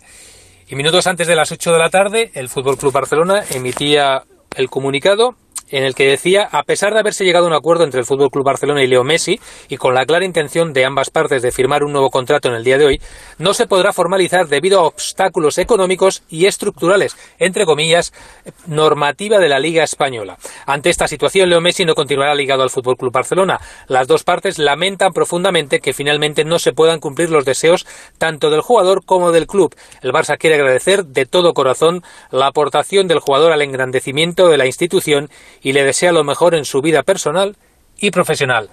Mm, tiempo después ha emitido un vídeo de unos 7 minutos de duración con el título Gracias Leo, mostrando jugadas de la etapa como barcelonista de Leo Messi. Esta normativa Pero- de la Liga Española, ¿qué, qué es lo que puede haber dificultado salarial. la situación? Es, el límite salarial. El límite salarial. El Barcelona está metido en una eh, crisis económica muy fuerte. Eh, necesitaba quitarse jugadores eh, con fichas altas para hacer hueco a la ficha de Leo Messi. Y eso que el argentino ya se había rebajado un 50% su salario. No han salido jugadores. eh, el otro día hablaba en la presentación de Emerson, el presidente, de que esperaba flexibilidad por parte de la liga, pero Tebas no quiere flexibilidad, no quiere hacer distingos entre ningún equipo y además estamos inmersos en esa guerra por culpa de la Superliga entre clubes como el Real Madrid y el Fútbol Club Barcelona.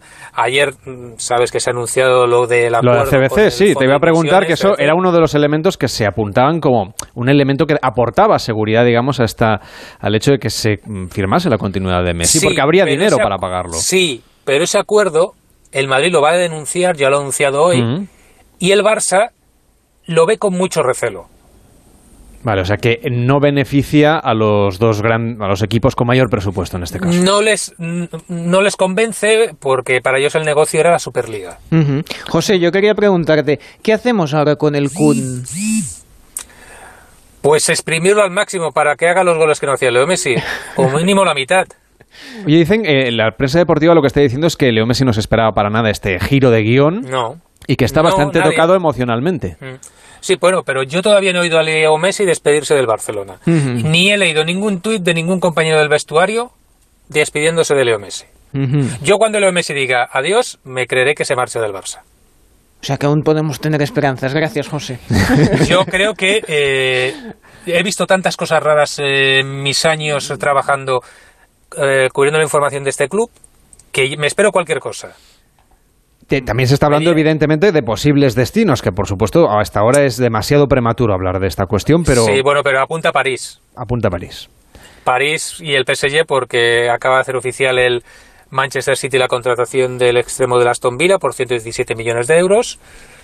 Está detrás de Harry Kane por 130, con lo cual el PSG que este año se ha gastado poquito dinero porque ha cogido jugadores con carta de libertad como Wijnaldum, que también lo quería el Barça, el holandés, o como Donnarumma, el guardameta de la selección ah, italiana, ex del Milan, que también llega con la carta de libertad. Por lo tanto, tiene dinero, porque además si Mbappé les ha dicho que no quiere continuar más allá de la próxima temporada, eh, necesita un crack. Y aunque solo sea para dos tres temporadas, Leo Messi lo es. Y además allí está Neymar. No olvidemos, en las últimas 48 horas hemos visto una foto en Ibiza de Neymar, Messi, Paredes, Berratti y Di María. El único jugador que no era del PSG en esa foto era Leo Messi. O sea que podría ser que en el futuro esa foto fuese, digamos, un poco premonitoria. De compañeros de equipo, sí. En fin. Pero repito, a las 10 y pocos minutos Y de la noche... y doce, perdón. y 12. Leo Messi no ha dicho que adiós. Pues gracias, José Agustín, por decirlo esta... a las 12 de la noche o puede decirlo mañana a las Bueno. 12 de la mañana. Oye, a las 12 estaría Pero- estupendo porque entraría en el transistor y lo contaríais en directo. Correcto. Y yo pues tengo muchas ganas de escuchar mañana al presidente del Barça, Joan Laporta, Mm. a ver si es categórico en el adiós de Leo Messi o deja una pequeña ventana abierta. Mañana a las 11 es esta rueda de prensa, el transistor, a las once y media de esta noche, con toda la actualidad que seguiremos contando, obviamente, aquí en Onda Cero. José Agustín Gómez, muchísimas gracias. Si hay alguna novedad de aquí a las 11, las 10 en Canarias, la contamos en directo. Un abrazo, buenas noches. Igualmente, hasta luego. Esta es la actualidad de verdad, pero hay otra, la actualidad basada en hechos reales.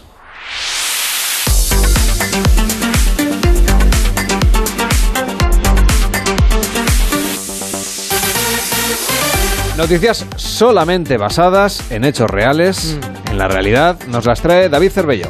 Sí, esta semana hemos sabido que la Guardia Civil ha recibido una carta de agradecimiento de una ciudadana por la ayuda que recibió hace, um, hace un par, tres años de una patrulla de agentes. Y eso pasó en julio de 2018 cuando una, una persona tenía que presentarse a unas oposiciones, se encontró pues que había retenciones en la, en la carretera en Mallorca y viendo que la circulación avanzaba y que se puso nerviosa porque quería yo quiero llegar a las oposiciones, empezó a correr, eh, dejó el coche ahí y empezó a correr ah, por el arcén para intentar llegar. La Guardia Civil la vio, le preguntó qué pasaba, vio que estaba muy nerviosa y le acompañaron a poder hacer las oposiciones, cosa que al final Una gran labor de gran de la labor consiguió la plaza y ahora les ha agradecido pues en una carta pues Se ha puesto un tricornio en la mesa también. exacto exacto Bueno, podemos hablar con el portavoz de esa nueva unidad especial.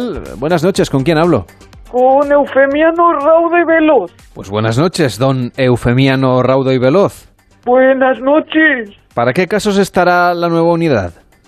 Básicamente para cubrir emergencias de tipo me he dejado los donuts, el niño se ha quedado sin pañales y sobre todo ahora lo que nos piden mucho es me he quedado sin batería.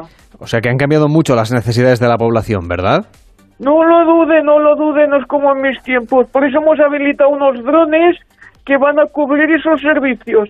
Llevarán entradas y salidas USB para cargar baterías de móvil y entregar paquetería urgente. ¿Y cómo lo harán para casos como el de esa chica que tenía unas oposiciones? Los drones vienen equipados con cámara y pantalla LCD que permite videoconferencia criptada de seguridad. Piensan ustedes en todo, ¿eh? ¿Y lo de los donuts? Los drones siempre vienen equipados con donuts de serie. Y luego está el, el dron deluxe que lleva unos donuts de sabores, cronuts y croquetas. ¡Qué maravilla! ¿Y cuándo estará operativo y qué nombre llevará? Y tráiganos de paso alguna croqueta aquí al estudio. Concretamente, esto se espera para finales de 2022 y se llamará ¿Dónde me he dejado las cosas? Ese es el nombre en concreto y porque al final sabemos que buscar llaves también está muy demandado y dónde me he dejado, dónde me he dejado las gafas de sol. En fin, le dejo que hay un gato que se ha quedado colgado de un árbol. Bueno, a mí me va a hacer mucha falta ese servicio. ¿eh? Gracias por todo. Buenas noches. Bueno, y pido buenas noches y pido pares para la benemérita. Y dale.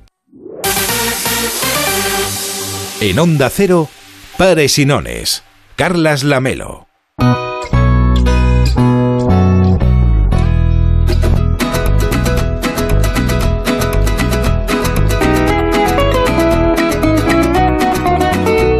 Las 10 y 16, ahora menos en Canarias, la pandemia ha cambiado muchas cosas en nuestra sociedad. Eso es, eh, sobra decirlo porque lo sabemos todos. Algunos de esos cambios todavía no se han hecho visibles y otros quizás se deshagan conforme vayamos manteniendo el virus a raya, si es que logramos hacerlo de manera eficaz y lo antes posible. De estos momentos de cambio a mucha gente también le surge la duda de hacia dónde orientar su vida en este entorno de incertidumbre.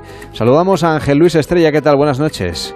Hola, buenas noches, Carles. ¿Cómo Acabas de publicar el libro ¿Ahora qué hago? Y justamente eh, reflexiona en torno a los cambios que nos han venido encima como consecuencia de la pandemia. ¿Hacia dónde vamos? Bueno, pues eso es un poco las reflexiones que hago en el libro. Lo que pasa que como la, la verdad es que yo creo que muy pocos lo, lo tienen, o por lo menos yo no, no lo tenemos claro, lo que he hecho es hablar con gente que, que bueno, que ha tenido que en su vida experimentar un montón de cambios, de situaciones eh, pues es- llevadas al límite, ¿no? Y que, que ellos compartan qué es lo que ellos han, eh, han hecho y cuáles han sido sus experiencias. Has hablado con creadores, con, con artistas, con gente del mundo lo- de la comunicación y del periodismo, con ingenieros, con emprendedores.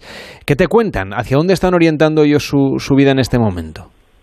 Pues sobre todo, mira, yo creo que hay una cosa que es común a todos ellos y es, en primer lugar, una perseverancia brutal, porque es un momento de donde realmente no sabemos hacia dónde vamos, hay muchísima incertidumbre, eso provoca miedos, eso provoca que nos encontremos mal y al final la confianza no la puedes tener en que el entorno va a cambiar, sino en que tú vas a ser capaz de seguir y seguir y seguir hasta que las cosas salgan bien.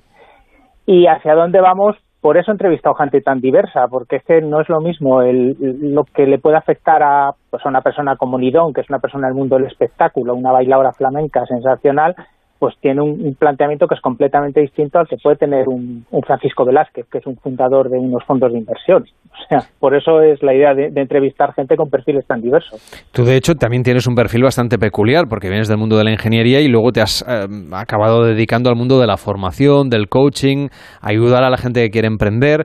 Con tu experiencia, digamos, ¿qué actitud debería hacer alguien, no sé, como Leo Messi, que ahora le han cambiado los planes? Él tenía previsto firmar con el Barça, parece ser, y al final no va a ser posible en principio.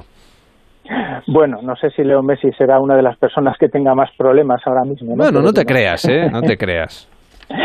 Yo creo, vamos a ver, una, cuestión, una, una cosa que es constante a todo el mundo es que esta incertidumbre nos está generando pues ansiedad, porque realmente no sabemos dónde vamos. Y si el foco lo ponemos en el entorno, pues al final vamos a acabar eh, subiendo nuestros niveles de miedo, porque no, claro, el entorno no lo podemos controlar. Antes comentabas que, que realmente la pandemia, pues no sabemos, sí, bueno, ahora parece que hay una vacuna, ahora parece que hay otra variante que no se sabe muy bien.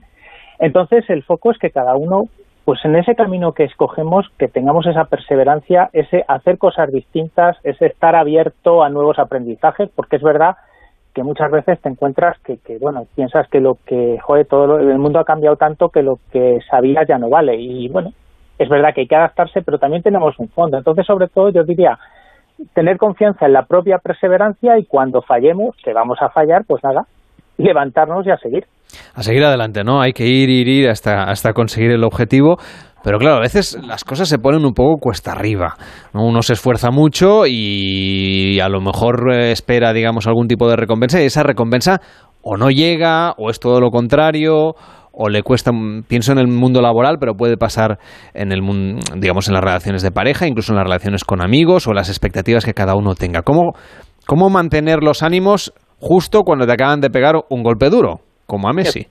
Pues sí, sí, es una parte, es una parte que ahora mismo está siendo crítica. Y por eso ha sido un poco la idea de hablar con personas de perfiles tan diversos, porque muchas veces, eh, bueno, pues he leído pues, libros de autoayuda que te hablan de metodologías y bueno, puede ser que en cierto modo, como no te sientes identificado con ellas, pues al final dices, sí, esto está muy bien, pero a mí sigo metido en mi pozo, sigo metido con mis problemas. Entonces, el, el fin de hablar con gente de perfiles tan diversos es que, pues de una manera o de otra, una, un gran porcentaje de gente que, lea el libro sea capaz de decir, ostras, pues yo es que voy a hacer una cosa de, de, de yo qué sé, de marketing digital y mira, Juan Merodio ha tenido estos problemas y mira, él ha salido adelante. Yo creo que cuando cuentas historias de gente real, eh, ves ha habido gente que ha pasado por situaciones similares, te identificas con ellos y ves, ostras, si otros han podido, yo también voy a poder. Ese mensaje de optimismo siempre está muy bien, pero eh, como decíamos, mantener el ánimo en momentos complicados es difícil. Ahora te voy a plantear la situación al revés, es decir, imagínate que las cosas te van bien, pero tienes que mantener los pies en el suelo para no bajar la guardia y que todo eso que has conseguido pues no se, no se, no, se deshaga porque metas la pata o porque no estás pendiente. Eh, ¿Qué es más difícil según tu experiencia? ¿Luchar contra el desánimo cuando te han dado un golpe o luchar contra la euforia cuando las cosas te van bien y, y puedes cometer errores, digamos, por creértelo demasiado?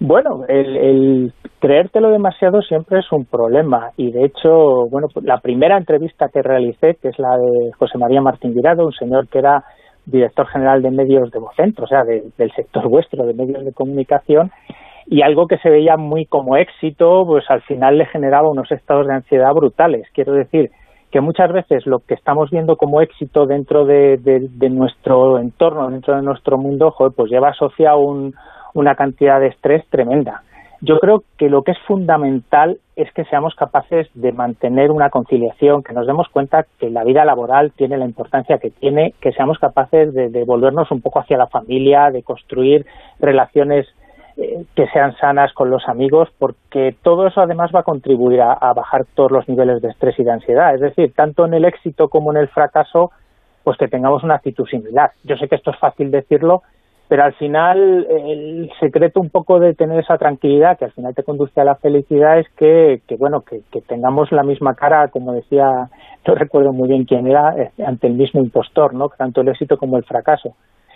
Y bueno entiendo ya digo que entiendo que es fácil decirlo pero al final es mantener un poco el mismo estado de ánimo, intentar mantenerlo tanto en una situación como en otra. Estoy seguro que ahora en este momento en el que estamos, en pleno mes de agosto, la gente está mucha, muchos de los oyentes estarán de vacaciones, dándole vueltas un poco a ese arranque del curso escolar, de la temporada, por ejemplo, aquí en la radio.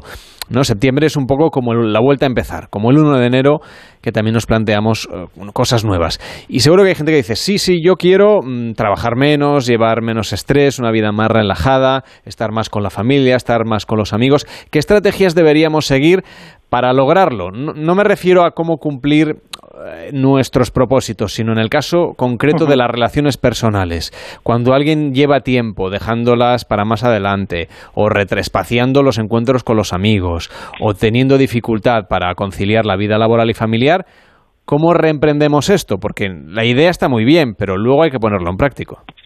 Pues sí, hay que tener una gran disciplina y, y, te hablo, en ese caso te hablo con bastante conocimiento de causa porque en mi época hace unos años que estaba en puestos directivos en multinacionales, pues bueno, al final te das cuenta que por viajes, reuniones, pues al final es muy fácil que pierdas la conexión y pierdas muchas horas de estar con, con tu familia, ¿no?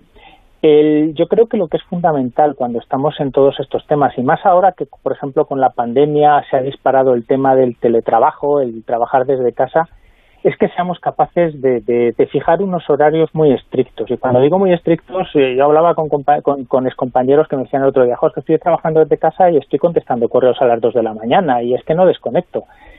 Ese ser capaces de desconectar, que antes era salir de una oficina, salir de un puesto de trabajo, y que ahora es mucho más difícil porque mucha gente está trabajando desde casa, yo creo que tenemos que, que marcar una disciplina, ¿no? Y marcar los tiempos de decir, oye, yo tengo que trabajar una serie de horas, evidentemente, tengo que dedicarme una serie de horas a hacer ejercicio y tengo que hacer una joite y pasar tiempo con, pues, con mi mujer y con mis hijos, ¿no? Porque si no, al final es muy difícil, acabas completamente siempre enganchado al, al móvil, enganchado al ordenador y eso tiene un peligro tremendo. Ángel Estrella, autor del libro ¿Y ahora qué hago? donde ha repasado con entrevistas a personas de diferentes áreas y que han llegado a lo más alto de sus eh, terrenos profesionales normalmente, pues qué hacer ante la perspectiva de un cambio, qué hacer ante un momento de incertidumbre como el que nos está trayendo el coronavirus y que es una lectura interesante también para este verano. Gracias Ángel por estar con nosotros y que vaya muy bien. Buenas noches. Muchas gracias, Carles. Buenas noches.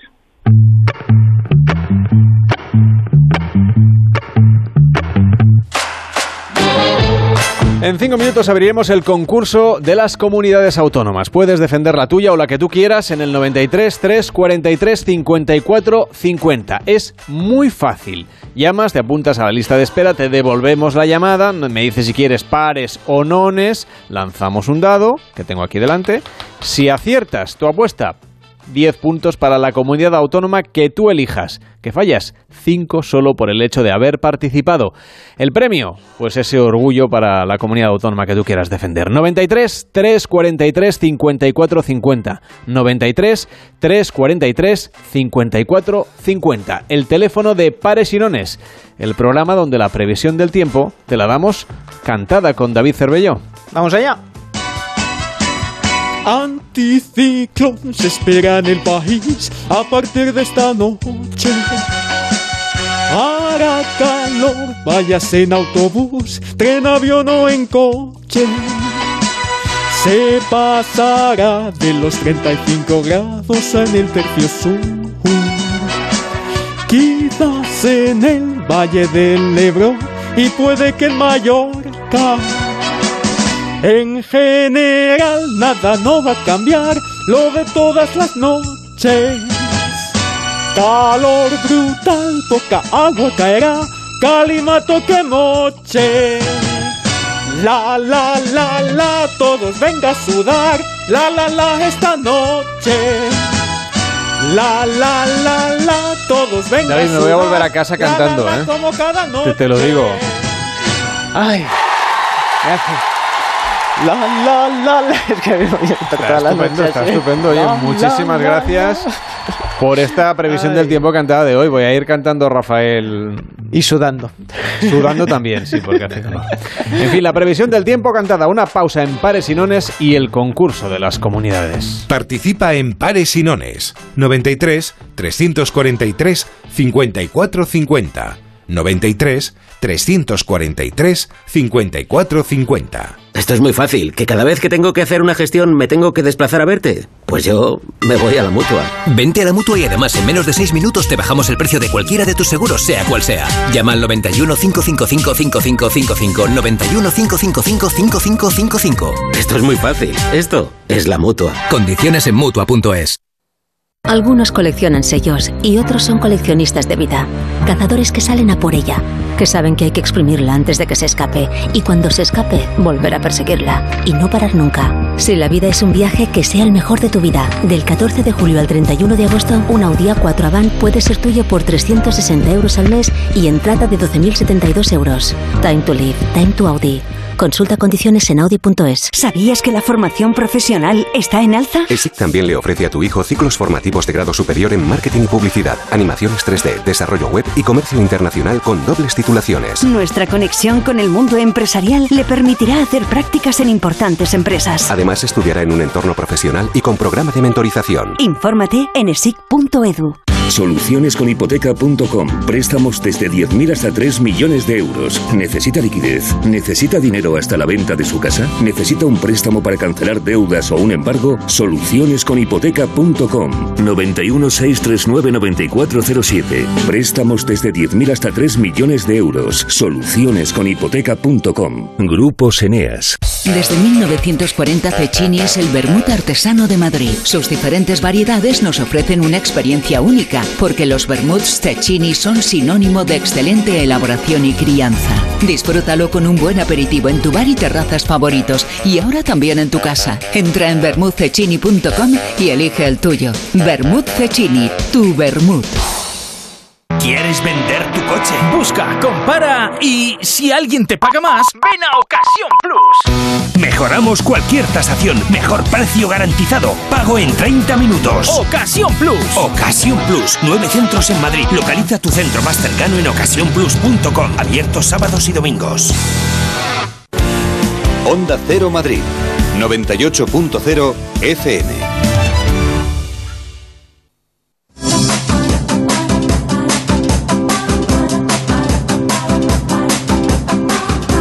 Ahora comienza, en Onda Cero, Pares o Nones. El concurso de pares y nones.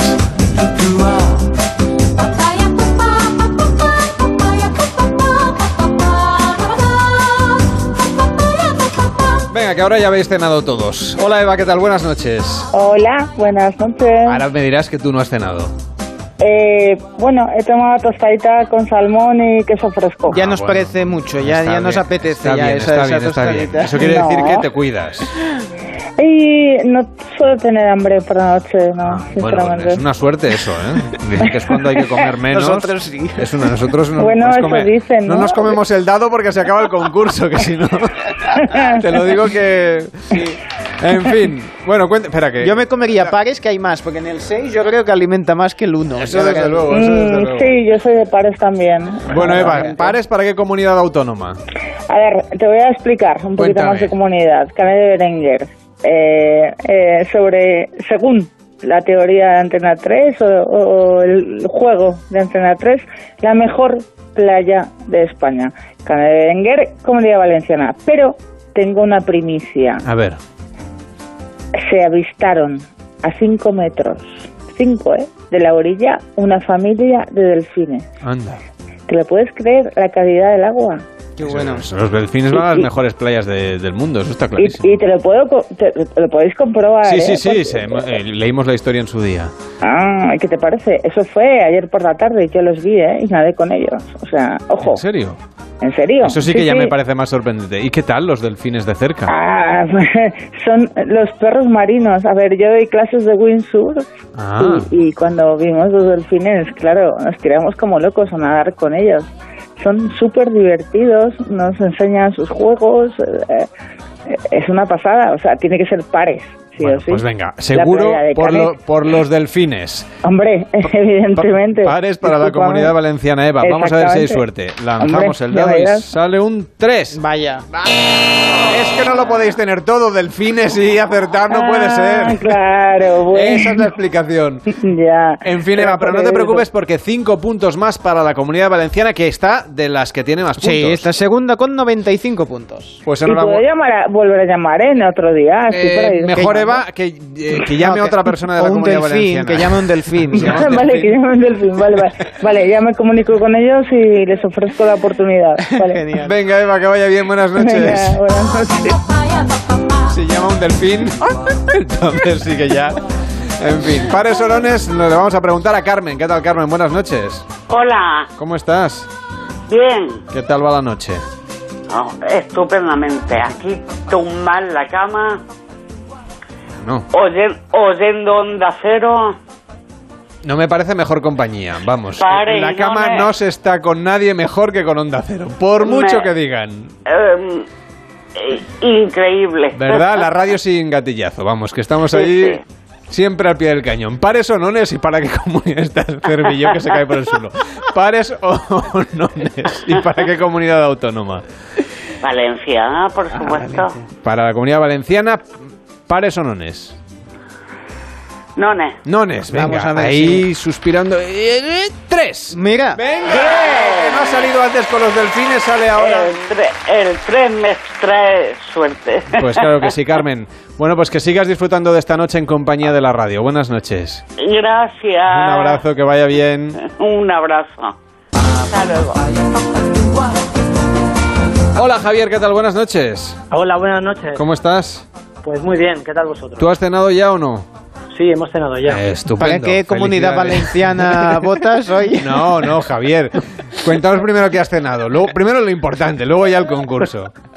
Bueno, pues hemos cenado una ensalada de tomate y Bueno. una merluza al horno que está... Oye, oye, oye, gourmet. oye, Pero oye, qué oye. aplauso más grande ¡Bravo, una mer- bravo esa merluza! Esa merluza. Hoy la cosa está muy marina. Bueno, Javier, cuéntanos, pares o nones y para qué comunidad autónoma. Pues, pues pares y para Valladolid. Para. Para Castilla y León. Venga, Castilla y León que está en cabeza. Habéis escuchado ahí a los de la comunidad valenciana que están apretando y habéis dicho, oye, que no puede ser, que esto tiene que quedar como en los años anteriores. Pues Javier, pares o nones me has dicho, perdona que... Eh, pares. Pares. Lanzo el dado y sale un... Un 2. Dos. Que se ha ido a Cuenca, se ha ido a ver a David Cervelló. Javier, un fuerte abrazo y que vaya muy bien. ¿Cuántos puntos tiene ahora? Castilla y León. 125 Venga, puntos. hombre. Y el siguiente es Comunidad Valenciana. Con ¿no? 105. Bueno, pues ahí está la cosa reñidita y emocionante. Un fuerte abrazo, Javier. Buenas Un noches. abrazo muy Gracias fuerte. por llamar. Hola, Jesús, ¿qué tal? Buenas noches. Hola, buenas noches. ¿Cómo estás? Vas en ruta, ¿verdad? ¿Perdona? ¿Vas en el coche o en el camión? Sí. O en un submarino. Nunca se sabe. Bueno, ¿y qué tal? ¿Cómo va el viaje?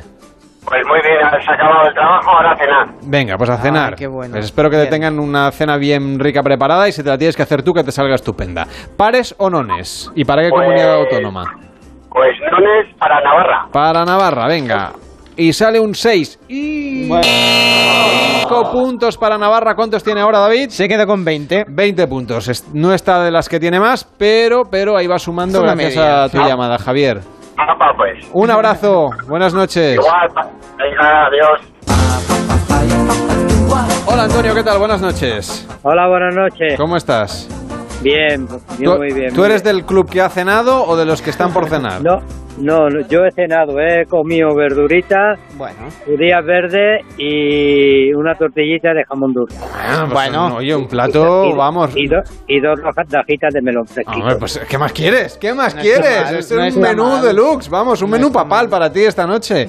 Así, No, yo, yo te invitaría. bueno, yo vendría encantado. ¿A dónde tendría que ir, por cierto? ¿A qué comunidad autónoma? Bueno, eh, uno de los pueblos más bonitos de España es Ciudad Rodrigo, que pertenece a Salamanca. Venga, pues vamos a, vamos a votar pares o nones. None. Venga, pues lanzamos el, el, el dado. Ay, que se me escapaba de la mano. Y sale un 1. Muy bien. Bueno, bien, pues Castilla y León ya tiene un punto, 10 puntos más. Iba a decir uno porque es lo que me salía en el dado. 10 puntitos más y sigue arriba, lleva ganando las dos últimas ediciones de este concurso. No Muy digo de digo de veranos. Sí. Y De este verano. este verano tiene pinta que siguen arriba. Sí, a sí. ver, está ahí Comunidad Valenciana que están votando hasta los delfines. Nosotros vivimos en Barcelona. ¿Ah, sí? Pero, pero tenemos una co- un huertecito aquí en Ciudad Rodrigo, venimos cada verano. Ah, muy Bueno, bien. Es Sí, una preciosidad de pueblo, ¿eh? o sea que ya estás de vacaciones entonces. Sí, bueno, estoy jubilado, estoy de vacaciones largas. Bueno, pues pero estás disfrutando del verano. Pues claro que sí que Muy- te lo mereces. Venga, y vosotros también, gracias por el programa. Un abrazo, buenas noches. Un abrazo, buenas noches. Hola Manuel, ¿qué tal? Buenas noches. Hola, buenas noches. ¿Cómo estás, Manuel? Pues muy bien, siempre oyendo Onda Cero, desde Carlos Alcina por la mañana hasta eh, eh, Julio Otero por la tarde, fijo. Venga, pues a mí me gusta todas las horas del día mientras uno está despierto y si duerme también, escuchando También. Onda Cero, claro que sí. Y los podcasts y todo. Pues lo que haga falta. Eso, eso, eso sí que ya tiene mérito. Si escuchas el directo y el podcast al mismo tiempo, eso ya es ser fan de primera, de, de- de merecerse un premio. No, los podcasts por la noche, de madrugada. Muy bien, Manuel, pues cuéntanos pares o nones y para qué comunidad autónoma. Eh, pares para Canarias. Venga, para Canarias que no está de las mejores, ¿eh? Lanzamos el dado, sale un 1. Bueno. Ya suma 5 puntos. ¿Cuántos tiene ahora? Se queda con 10. 10, bueno, pues el segundo oyente, por lo tanto, que vota por Canarias. Un fuerte abrazo, Manuel, y que vaya bien. ¿A qué, a qué isla estamos llamando? A Gran Canaria. Pues un fuerte abrazo y que vaya muy bien. Buenas noches. Venga, un saludo para todos. Hola Lola, ¿qué tal? Buenas noches. Hola, buenas noches. ¿Cómo estás? Pues bien, vosotros ya veo que, que también estáis pasándolo bien. Nosotros Aunque aquí lo pasamos estupendo. Bien, hambrientos, pero bien. Con aire acondicionado, estupendamente, sin cena, pero bueno, eso no pasa nada. Total, así hacemos dieta. Estamos haciendo la operación bikini que no hemos hecho todo el año, la hacemos ahora en agosto. ¿Qué te parece? Ahora en agosto. Exacto, cenamos gazpacho y ya está, y a dormir. Bueno, y el aire acondicionado porque lo pone, lo, porque lo pone la, la emisora, porque si no, Claro, es que esto es un como lujo. está la luz ahora mismo, ¿sabes? Ah, pero aquí la casa es grande, no te preocupes. Además, no lo podemos apagar por el COVID, o sea que estamos... Ah, yo, claro. yo estoy con chaqueta, imagínate. Hago el tengo una chaqueta aquí guardada solo para hacer programas en verano.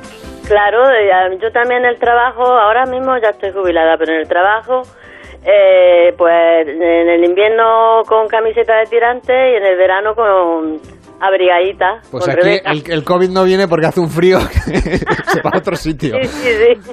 Bueno, Lola, ¿pares o nones? Pues venga, pare. ¿Para qué comunidad autónoma? Pues digo, yo he llamado porque me he decidido, porque digo, vamos a ver, están hablando, están diciendo la comunidad tal, la comunidad cual, y digo, oye, ¿y mi, mi comunidad qué pasa? Que no sale. Andalucía. Venga, Andalucía, pues que tiene ahora cuántos puntos, David? 60. 60. Lanzamos el dado y ¿Es la sale un... comunidad más grande de Claro, España? un 1. Suma 5 puntos más porque has llamado aunque hayas fallado. ¿De acuerdo, Lola? que vaya muy bien. Una vez tendré más suerte. Venga, un abrazo. Buenas noches. Venga, buenas noches, hasta luego. Bueno, dejamos la alegría un poquito de lado porque sigue pares y nones. Ahora vamos a hablar de perfiles criminales. El espectáculo del verano en la radio. Pares y nones.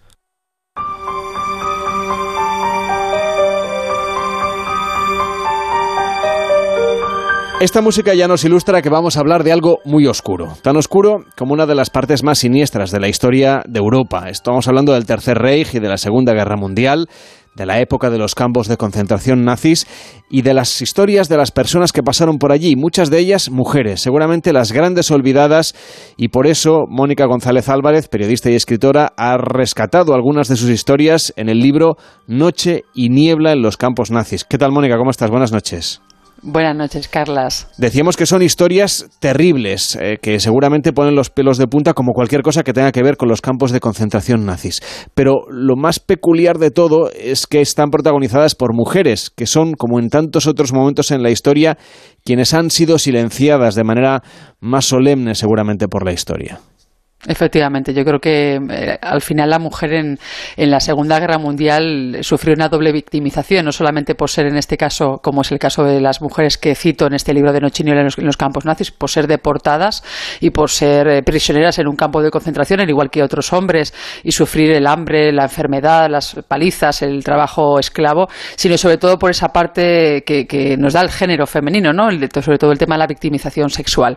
En este caso, estos 11 perfiles de mujeres de las que yo hablo en este último libro, mi último ensayo periodístico, intento reflejar la vida de estas mujeres, quiénes eran antes de los campos de concentración, qué supuso para ellas eh, estar en ese infierno terrenal llamado campo eh, de exterminio y después qué ocurrió con ellas. ¿no?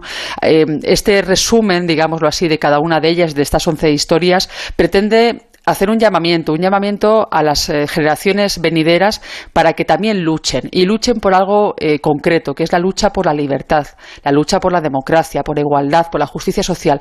Esos son los valores que ellas, por los que ellas lucharon durante toda su vida, no solamente antes de entrar en un campo de concentración, sino sobre todo al salir de esos campos de concentración, porque ellas creían en el ser humano y creían que al final todos éramos iguales. En este caso estamos hablando de historias, como decíamos, de mujeres, seguramente muchas de ellas deportadas o que fueron capturadas en Francia o que huyeron de la situación en España y que fueron represaliadas, la mayoría de ellas, de las que ha recogido en este libro, como prisioneras políticas. Efectivamente, eh, el, problema de, estas historias es que eh, uno de los, de, los, de los puntos de inflexión que hay es el tema político. No es un libro político, eso también quiero dejarlo claro, pero a todas las une eh, esos ideales políticos socialistas y comunistas. Ellas luchaban eh, contra un franquismo que se encontraba ya llegando imperante a nuestro país, en España, a finales de los años eh, 30, y luego también lucharon contra el nazismo en su aventura y en ese cruce de fronteras del Pirineo hacia Francia para formar parte de la resistencia. Por lo tanto, eh, esa era una lucha política, sí, pero también era una lucha de, un, de unas ciudadanas que querían eh, combatir un régimen eh, atroz y, terrible como era el, totalitarismo. Por lo tanto, ellas lo que querían era ser libres, no solamente ser libres ellas, ellas luchaban por algo mucho más bonito, que era luchar por la libertad de todo un colectivo, de toda una ciudadanía, de toda una población, de todo un país. Y eso es con lo que nos tenemos que quedar. ¿no? Y a partir de ese momento, en esa lucha por la libertad, son apresadas, como tú bien decías, son llevadas a, a los campos de concentración, represaliadas y con unos estatus además eh, de prisioneras eh, de los más temidos. ¿Cómo era la vida una vez llegaban a estos campos de concentración? Bueno, la llegada era tremenda. Yo que estuve en el campo de Ravensbrück, que es el campo inicial donde comienzan las aventuras o desventuras de estas mujeres, un campo donde todas las españolas llegaban allí eh, y comenzaban lo que se llamaba el ritual de la, de la deshumanización. Es decir, no solamente las despojaban de las ropas, de la identidad, del, de, de, también de su pelo, las rapaban la cabeza, sino que también lo que hacían era que dejaban de ser absolutamente personas. Eh, comenzaban a ser eh, una serie de números de identificación de ahí el número de matrícula que las eh, tatuaban en los brazos, y luego a partir de ahí las agrupaban por barracones, de, dependiendo de la condición de prisioneras, es decir, si eran prisioneras políticas, eran judías, homosexuales, testigos de Jehová, de etcétera, y luego a partir de ahí comenzaba eh, los llamados, eh, los pases de revista, los llamados appels, que eran, era estar físicamente recto o recta, sin poder moverte, eh, daba igual si hiciese frío o calor, si lloviese o, o nevase, tenían que estar durante seis, siete horas al día para que los nazis eh, hiciesen ese pase de revista. Era lo que decía una de las prisioneras y deportadas españolas, Mercedes Núñez, era la, la postura físicamente insoportable, no solamente por lo físico, sino porque mentalmente era una humillación constante y profunda. Ellas no podían ayudar a las compañeras que se caían a su lado. Eh, si lo hacían, eran llevadas automáticamente a la cámara de gas. Después de estos apels, llegaba eh, la, toda clase de, trabajos de esclavitud laboral. No solamente hablamos de desecar un pantanal 12 horas al día, abrir zanjas de desagüe eh, sin ningún tipo de instrumentación, cargar vagones de carbón y tierra de a lo mejor 20, 30, 40 kilos de peso, limpiar y vaciar los váteres, utilizar los excrementos de esos váteres donde ellas eh, defecaban diariamente para utilizar esos, esos excrementos como abono en los jardines de los nazis, porque hay que decir que fuera del recinto concentracionario de Ravensbrück había una serie de casas, de, de chalés, digámoslo así, con su jardín y, y, demás, donde vivían los nazis con sus familias y sus hijos. Y esas mujeres prisioneras estaban dentro de ese recinto con solamente un vestido, apenas, eh, apenas sin ningún atuendo más en el cuerpo, y eh, muriéndose de hambre, de frío y de enfermedad, mientras los nazis estaban al otro lado de la, de la valla electrificada, eh, disfrutando de una vida muy cómoda. durante estos momentos de, de trabajo laboral también había eh, lo que se llamaban comandos de trabajo, que eran eh, lugares, fábricas principalmente, donde también incluso saboteaban eh, el armamento nazi para, para que no, no, fuesen utilizados durante la aviación aérea alemana, y eso lo contaremos en próximas, en próximas entregas. Y sobre todo sufrían el hambre, no, no, comían, no, no tenían prácticamente que comer, les daban una especie de sopa o de café insípido, sin nada que llevarse a la boca, un, apenas un mendrugo de pan duro y hablamos durante todo el día. Eso es lo que apenas comían. Por no mencionar los experimentos médicos eh, que sufrían continuamente las mujeres, porque yo lo decía al inicio, ¿no? No solamente sufrieron lo, que todos los hombres, también prisioneros, sino también esa experimentación ginecológica. A estas mujeres las vaciaban el útero eh, para evitar que quedasen embarazadas, embarazadas, lo que suponía que evitaban también que la raza que no era superior, que no era raza aria, si, siguiese eh, eh, continuando su ritmo. ¿no? Entonces, estas mujeres al final sufrían heridas continuamente en su cuerpo, el, el, les arrancaban, incluso les infectaban bacterias en las heridas abiertas, les reimplantaban no les arrancaban los brazos y, los, y las piernas para luego reimplantárselos. Eh, y lo que más llamativo es de todas estas situaciones, aparte del vaciado que les podían hacer, era la inyección eh, a veces era incluso de color amarillento que te las introducían en, la vagina para evitar que tuviese la menstruación. Es decir, esa era una manera también de esterilizar a, parte de la población fem femenina porque eran continuamente violadas por los nazis. En este caso estamos hablando de historias que todas están protagonizadas por mujeres españolas que fueron víctimas de estos campos de concentración y de exterminio. El título del libro es Noche y niebla en los campos nazis y lo de Noche y niebla tiene un vínculo directo con una de las historias de estas mujeres. Efectivamente, en Noche y Nieblas era uno de los estatus más temidos. Hablábamos de que eran agrupadas por, por barracones y por distinción, condición de prisioneras, como era testigo de Jehová, homosexuales, gitanas, eh, presos políticos, pero también había un estatus que era Noche y Niebla, Nahum Nebel, que era eh, prisioneros o prisioneras que llegaban al campo de concentración y no solamente estaban privados de libertad, sino que también tenían prohibida, además de la comunicación con el exterior, vivían en precarias condiciones como el resto, pero a eso se le sumaban que estaban condenadas estas mujeres y estos hombres literalmente a desaparecer. Es decir, el destino final de estas personas noche y niebla era llegar y estar en la cámara de gas, es decir, morir allí. Claro, este estatus eh, no, no, no, tiene digámoslo así, una elección al aire eh, o al azar. En Hitler eh, lo utilizó en su momento porque el año 41 promulgó un decreto ley que se llamaba Noche y Niebla para eh, auspiciar bajo la ley del Tercer Reich deportaciones forzadas en registros y ocultas de prisioneros políticos. De esa manera llegaban esas masificación de presos políticos a los campos y como no había ningún tipo de registro, esas personas acababan directamente en la cámara de gas. Hay que decir que ese término también de Noche y Niebla es un término que eh, fue escogido por algo muy concreto. Él era Hitler, el Führer, era un, era un fan, era un seguidor de, Wagner, del compositor alemán, y, hay un canto que se llama el canto, eh, la ópera eh, Oro del Rin, el prólogo de la tetralogía del Anillo y del Nibelungo, donde hay un canto que se llama Noche y Niebla, es decir, lo escogió a propósito, lo, lo escogió porque podríamos decirlo así metafóricamente hablando que la noche sería la muerte, el final del individuo, y la niebla sería el color grisáceo que salía por las chimeneas del crematorio, ¿no? que eran las personas que al final acababan muriendo en el crematorio. Estas historias, por ejemplo, tienen nombres y apellidos, evidentemente. Uno de ellos es Lola García Echevarrieta. Cuéntanos la historia de esta mujer. Bueno, Lola García Echevarrieta, la que llamaban Charlie, y ahora contaré por qué, era, yo creo que es una de las mujeres más importantes de la deportación española en, lo tocante al género femenino, porque esta mujer, nacida en Bilbao en el año 1901, de, hija de, padre salmantino y madre riojana, aparte de mudarse a Madrid muy temprano, porque su familia tenía una zapatería y decidieron huir también eh, del País Vasco debido a la situación que en aquel momento había, después eh, eh, es verdad que siempre estuvo muy vinculada esta mujer a, las ideas anarquistas que le había inculcado su padre, ¿no? Y, yo creo que también eso llevó a esta mujer a luchar hasta la saciedad, no solamente en España, en España sino sobre todo también en, Francia.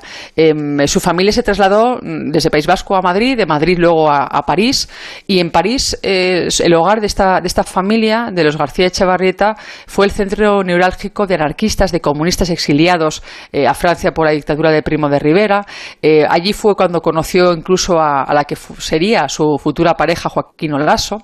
Esta mujer, cuando se conoce a este hombre años después, porque eran muy jovencitos, eh, se enamoran y decide seguirle, ¿no? Él era un hombre políticamente con ideas también, como digo, férreas, anarquistas y comunistas, y decide seguirle a Valencia, la localidad de Carcassén, donde en aquel momento, hablamos de los años 34, eh, 33, en aquel momento las mujeres eh, no pintaban mucho, esa es la realidad, por decirlo claramente. Era una mujer que, fue muy adelantada a su tiempo. Fue la primera mujer que en trabajar como secretaria en un almacén de naranjas. Eh, algo insólito. Escribía perfectamente, tenía una caligrafía espectacular, así me lo contaba además eh, una de sus sobrinas, Milagro. Eh, revolucionó a los habitantes de esta población eh, de Valenciana. ¿Por qué? Porque fue la primera mujer en montar en bicicleta. Es algo eh, que actualmente sería algo, bueno, como muy normal, ¿no? Que yo monto en bicicleta, por ejemplo, y mucha gente montará en bicicleta, pero en aquel momento que una mujer en el año 34 montase en bicicleta era algo insólito, como también era insólito que hiciese excursiones eh, por la montaña. Es verdad que su noviazgo y su relación sentimental con Joaquín em, la llevó también no solamente a estar en Carcassén, sino también a estar en, a vivir en Barcelona, a mudarse de nuevo a París y a trabajar con Pablo Neruda en el consulado, a cambiarse el nombre, que es algo muy normal y muy común, era muy común en aquel momento entre las deportadas españolas, sobre todo para evitar que las mm, capturasen, eh, en este caso el, bando contrario y en este caso hablamos de los nazis. En ese momento ella se, cambia el nombre de Lola y, adopta la identidad de, Charlotte Jantet, de Charlie. Y por eso luego en las historias que encontramos y que, cuentan sus, compañeras en, en el campo de concentración de Ravensbrück hablan de Charlie, no hablan de Lola. De ahí también la dificultad a la hora de, de, bueno de encontrar información o de recopilar documentación que eso también ha sido un, un hándicap no ha sido bastante impedimento porque claro si se cambian el nombre Carlas imagínate es todo mucho más complicado si se ponen apodos eh, falsos no entonces yo creo que eso también fue ha sido importante a la hora de localizar eh, y de localizar la mayor parte de la documentación eh, fiarme sobre todo de, de, las grandes instituciones como es el Amical de Ravensbrück o de Mauthausen en España o la, el memorial de, de Ravensbrück ahí al norte de Berlín, en, Alemania. Luego esta mujer es verdad que estuvo, participó en los servicios secretos republicanos, eh, parece ser que fue una doble agente de Moscú junto con su, con su eh, chico, con su pareja, con Joaquín, y luego es verdad que la su participación en la resistencia francesa fue clave, eh, tanto la de ella como la del resto de mujeres en, la, españolas que estuvieron en Francia. La resistencia francesa al final se convirtió en el nicho de mujeres españolas que querían ayudar a, bueno, a aquellos que servían en contra de los nazis, querían luchar en contra de los nazis y lo que hacían era utilizar cualquier tipo de, trabajo para, para, poder apoyar esa, esa causa. ¿no? Hacían desde enlace o de correo, em, ocultaban a personas en sus casas, a camaradas en sus casas, los cuidaban o hacían de enfermeras cuando llegaban eh, incluso moribundos o heridos de, la batalla en plenos Pirineos. Por lo tanto, estas mujeres fueron una, una, base importante. Y claro, en esa, en esa lucha, hablamos ya del año 42, esta mujer ya fue detenida. Es verdad que, mm, la Gestapo intentó sonsacarle la, su verdadera identidad, sonsacarle incluso dónde se encontraba su pareja, su familia y demás. Ella nunca habló y la deportación la acabó llevando en el año 44 a Ravensbrück y fue clasificada clasificada, como decimos, como eh, presa Nahum Nebel, noche y niebla, donde pese a ese estatus tan temido, fíjate, em, algo maravilloso. Esta mujer mm, no miraba por sí misma, es decir, era una, una, mujer muy altruista, no fue nada egoísta con las demás, practicó la solidaridad continuamente. Todas las, eh, todos los testimonios que recojo en el libro hablando de Lola García Echevarrieta, Charlie, em, hablan de una mujer que ayudaba continuamente a sus compañeras que se mostraba como una mujer muy humana, una madre para todas, esa es la, frase, era una madre para todas, también una mujer que se, se, subía en el barracón, alguna silla o alguna zona de allí para hacer discursos de ánimo y de optimismo hacia sus compañeras para que no acabasen derrotadas debido a la situación terrible ¿no? que estaban viviendo, ella infundía, por decirlo de alguna manera, esas dosis eh, de moral necesarias. ¿no? Ella además decía, eh, cuando alguien decía, los, los, nazis normalmente calificaban a las presas como animales, les, las llamaban animales, ¿no? y entonces Lola lo que hacía era decirles, no son, ellos no son personas, ellos son los animales, ¿no? y siempre tenía una palabra de ánimo, tenía una palabra de, de un abrazo, una, una caricia, siempre estaba ahí, ¿no? Además, eh, siempre, en concreto, a una de las, de las supervivientes, a Angelines, que es una de las que, con las que más trabo amistad, esta mujer decía que era, le decía, sé valiente, ¿no? Eh, canta, piensa en la libertad, esa es la única manera de poder salir de aquí. Y, la verdad que su lucha, Carlas, dentro del campo fue espectacular hasta que llegó la liberación y, pudo llegar, llegar a su, en este caso, a París de nuevo.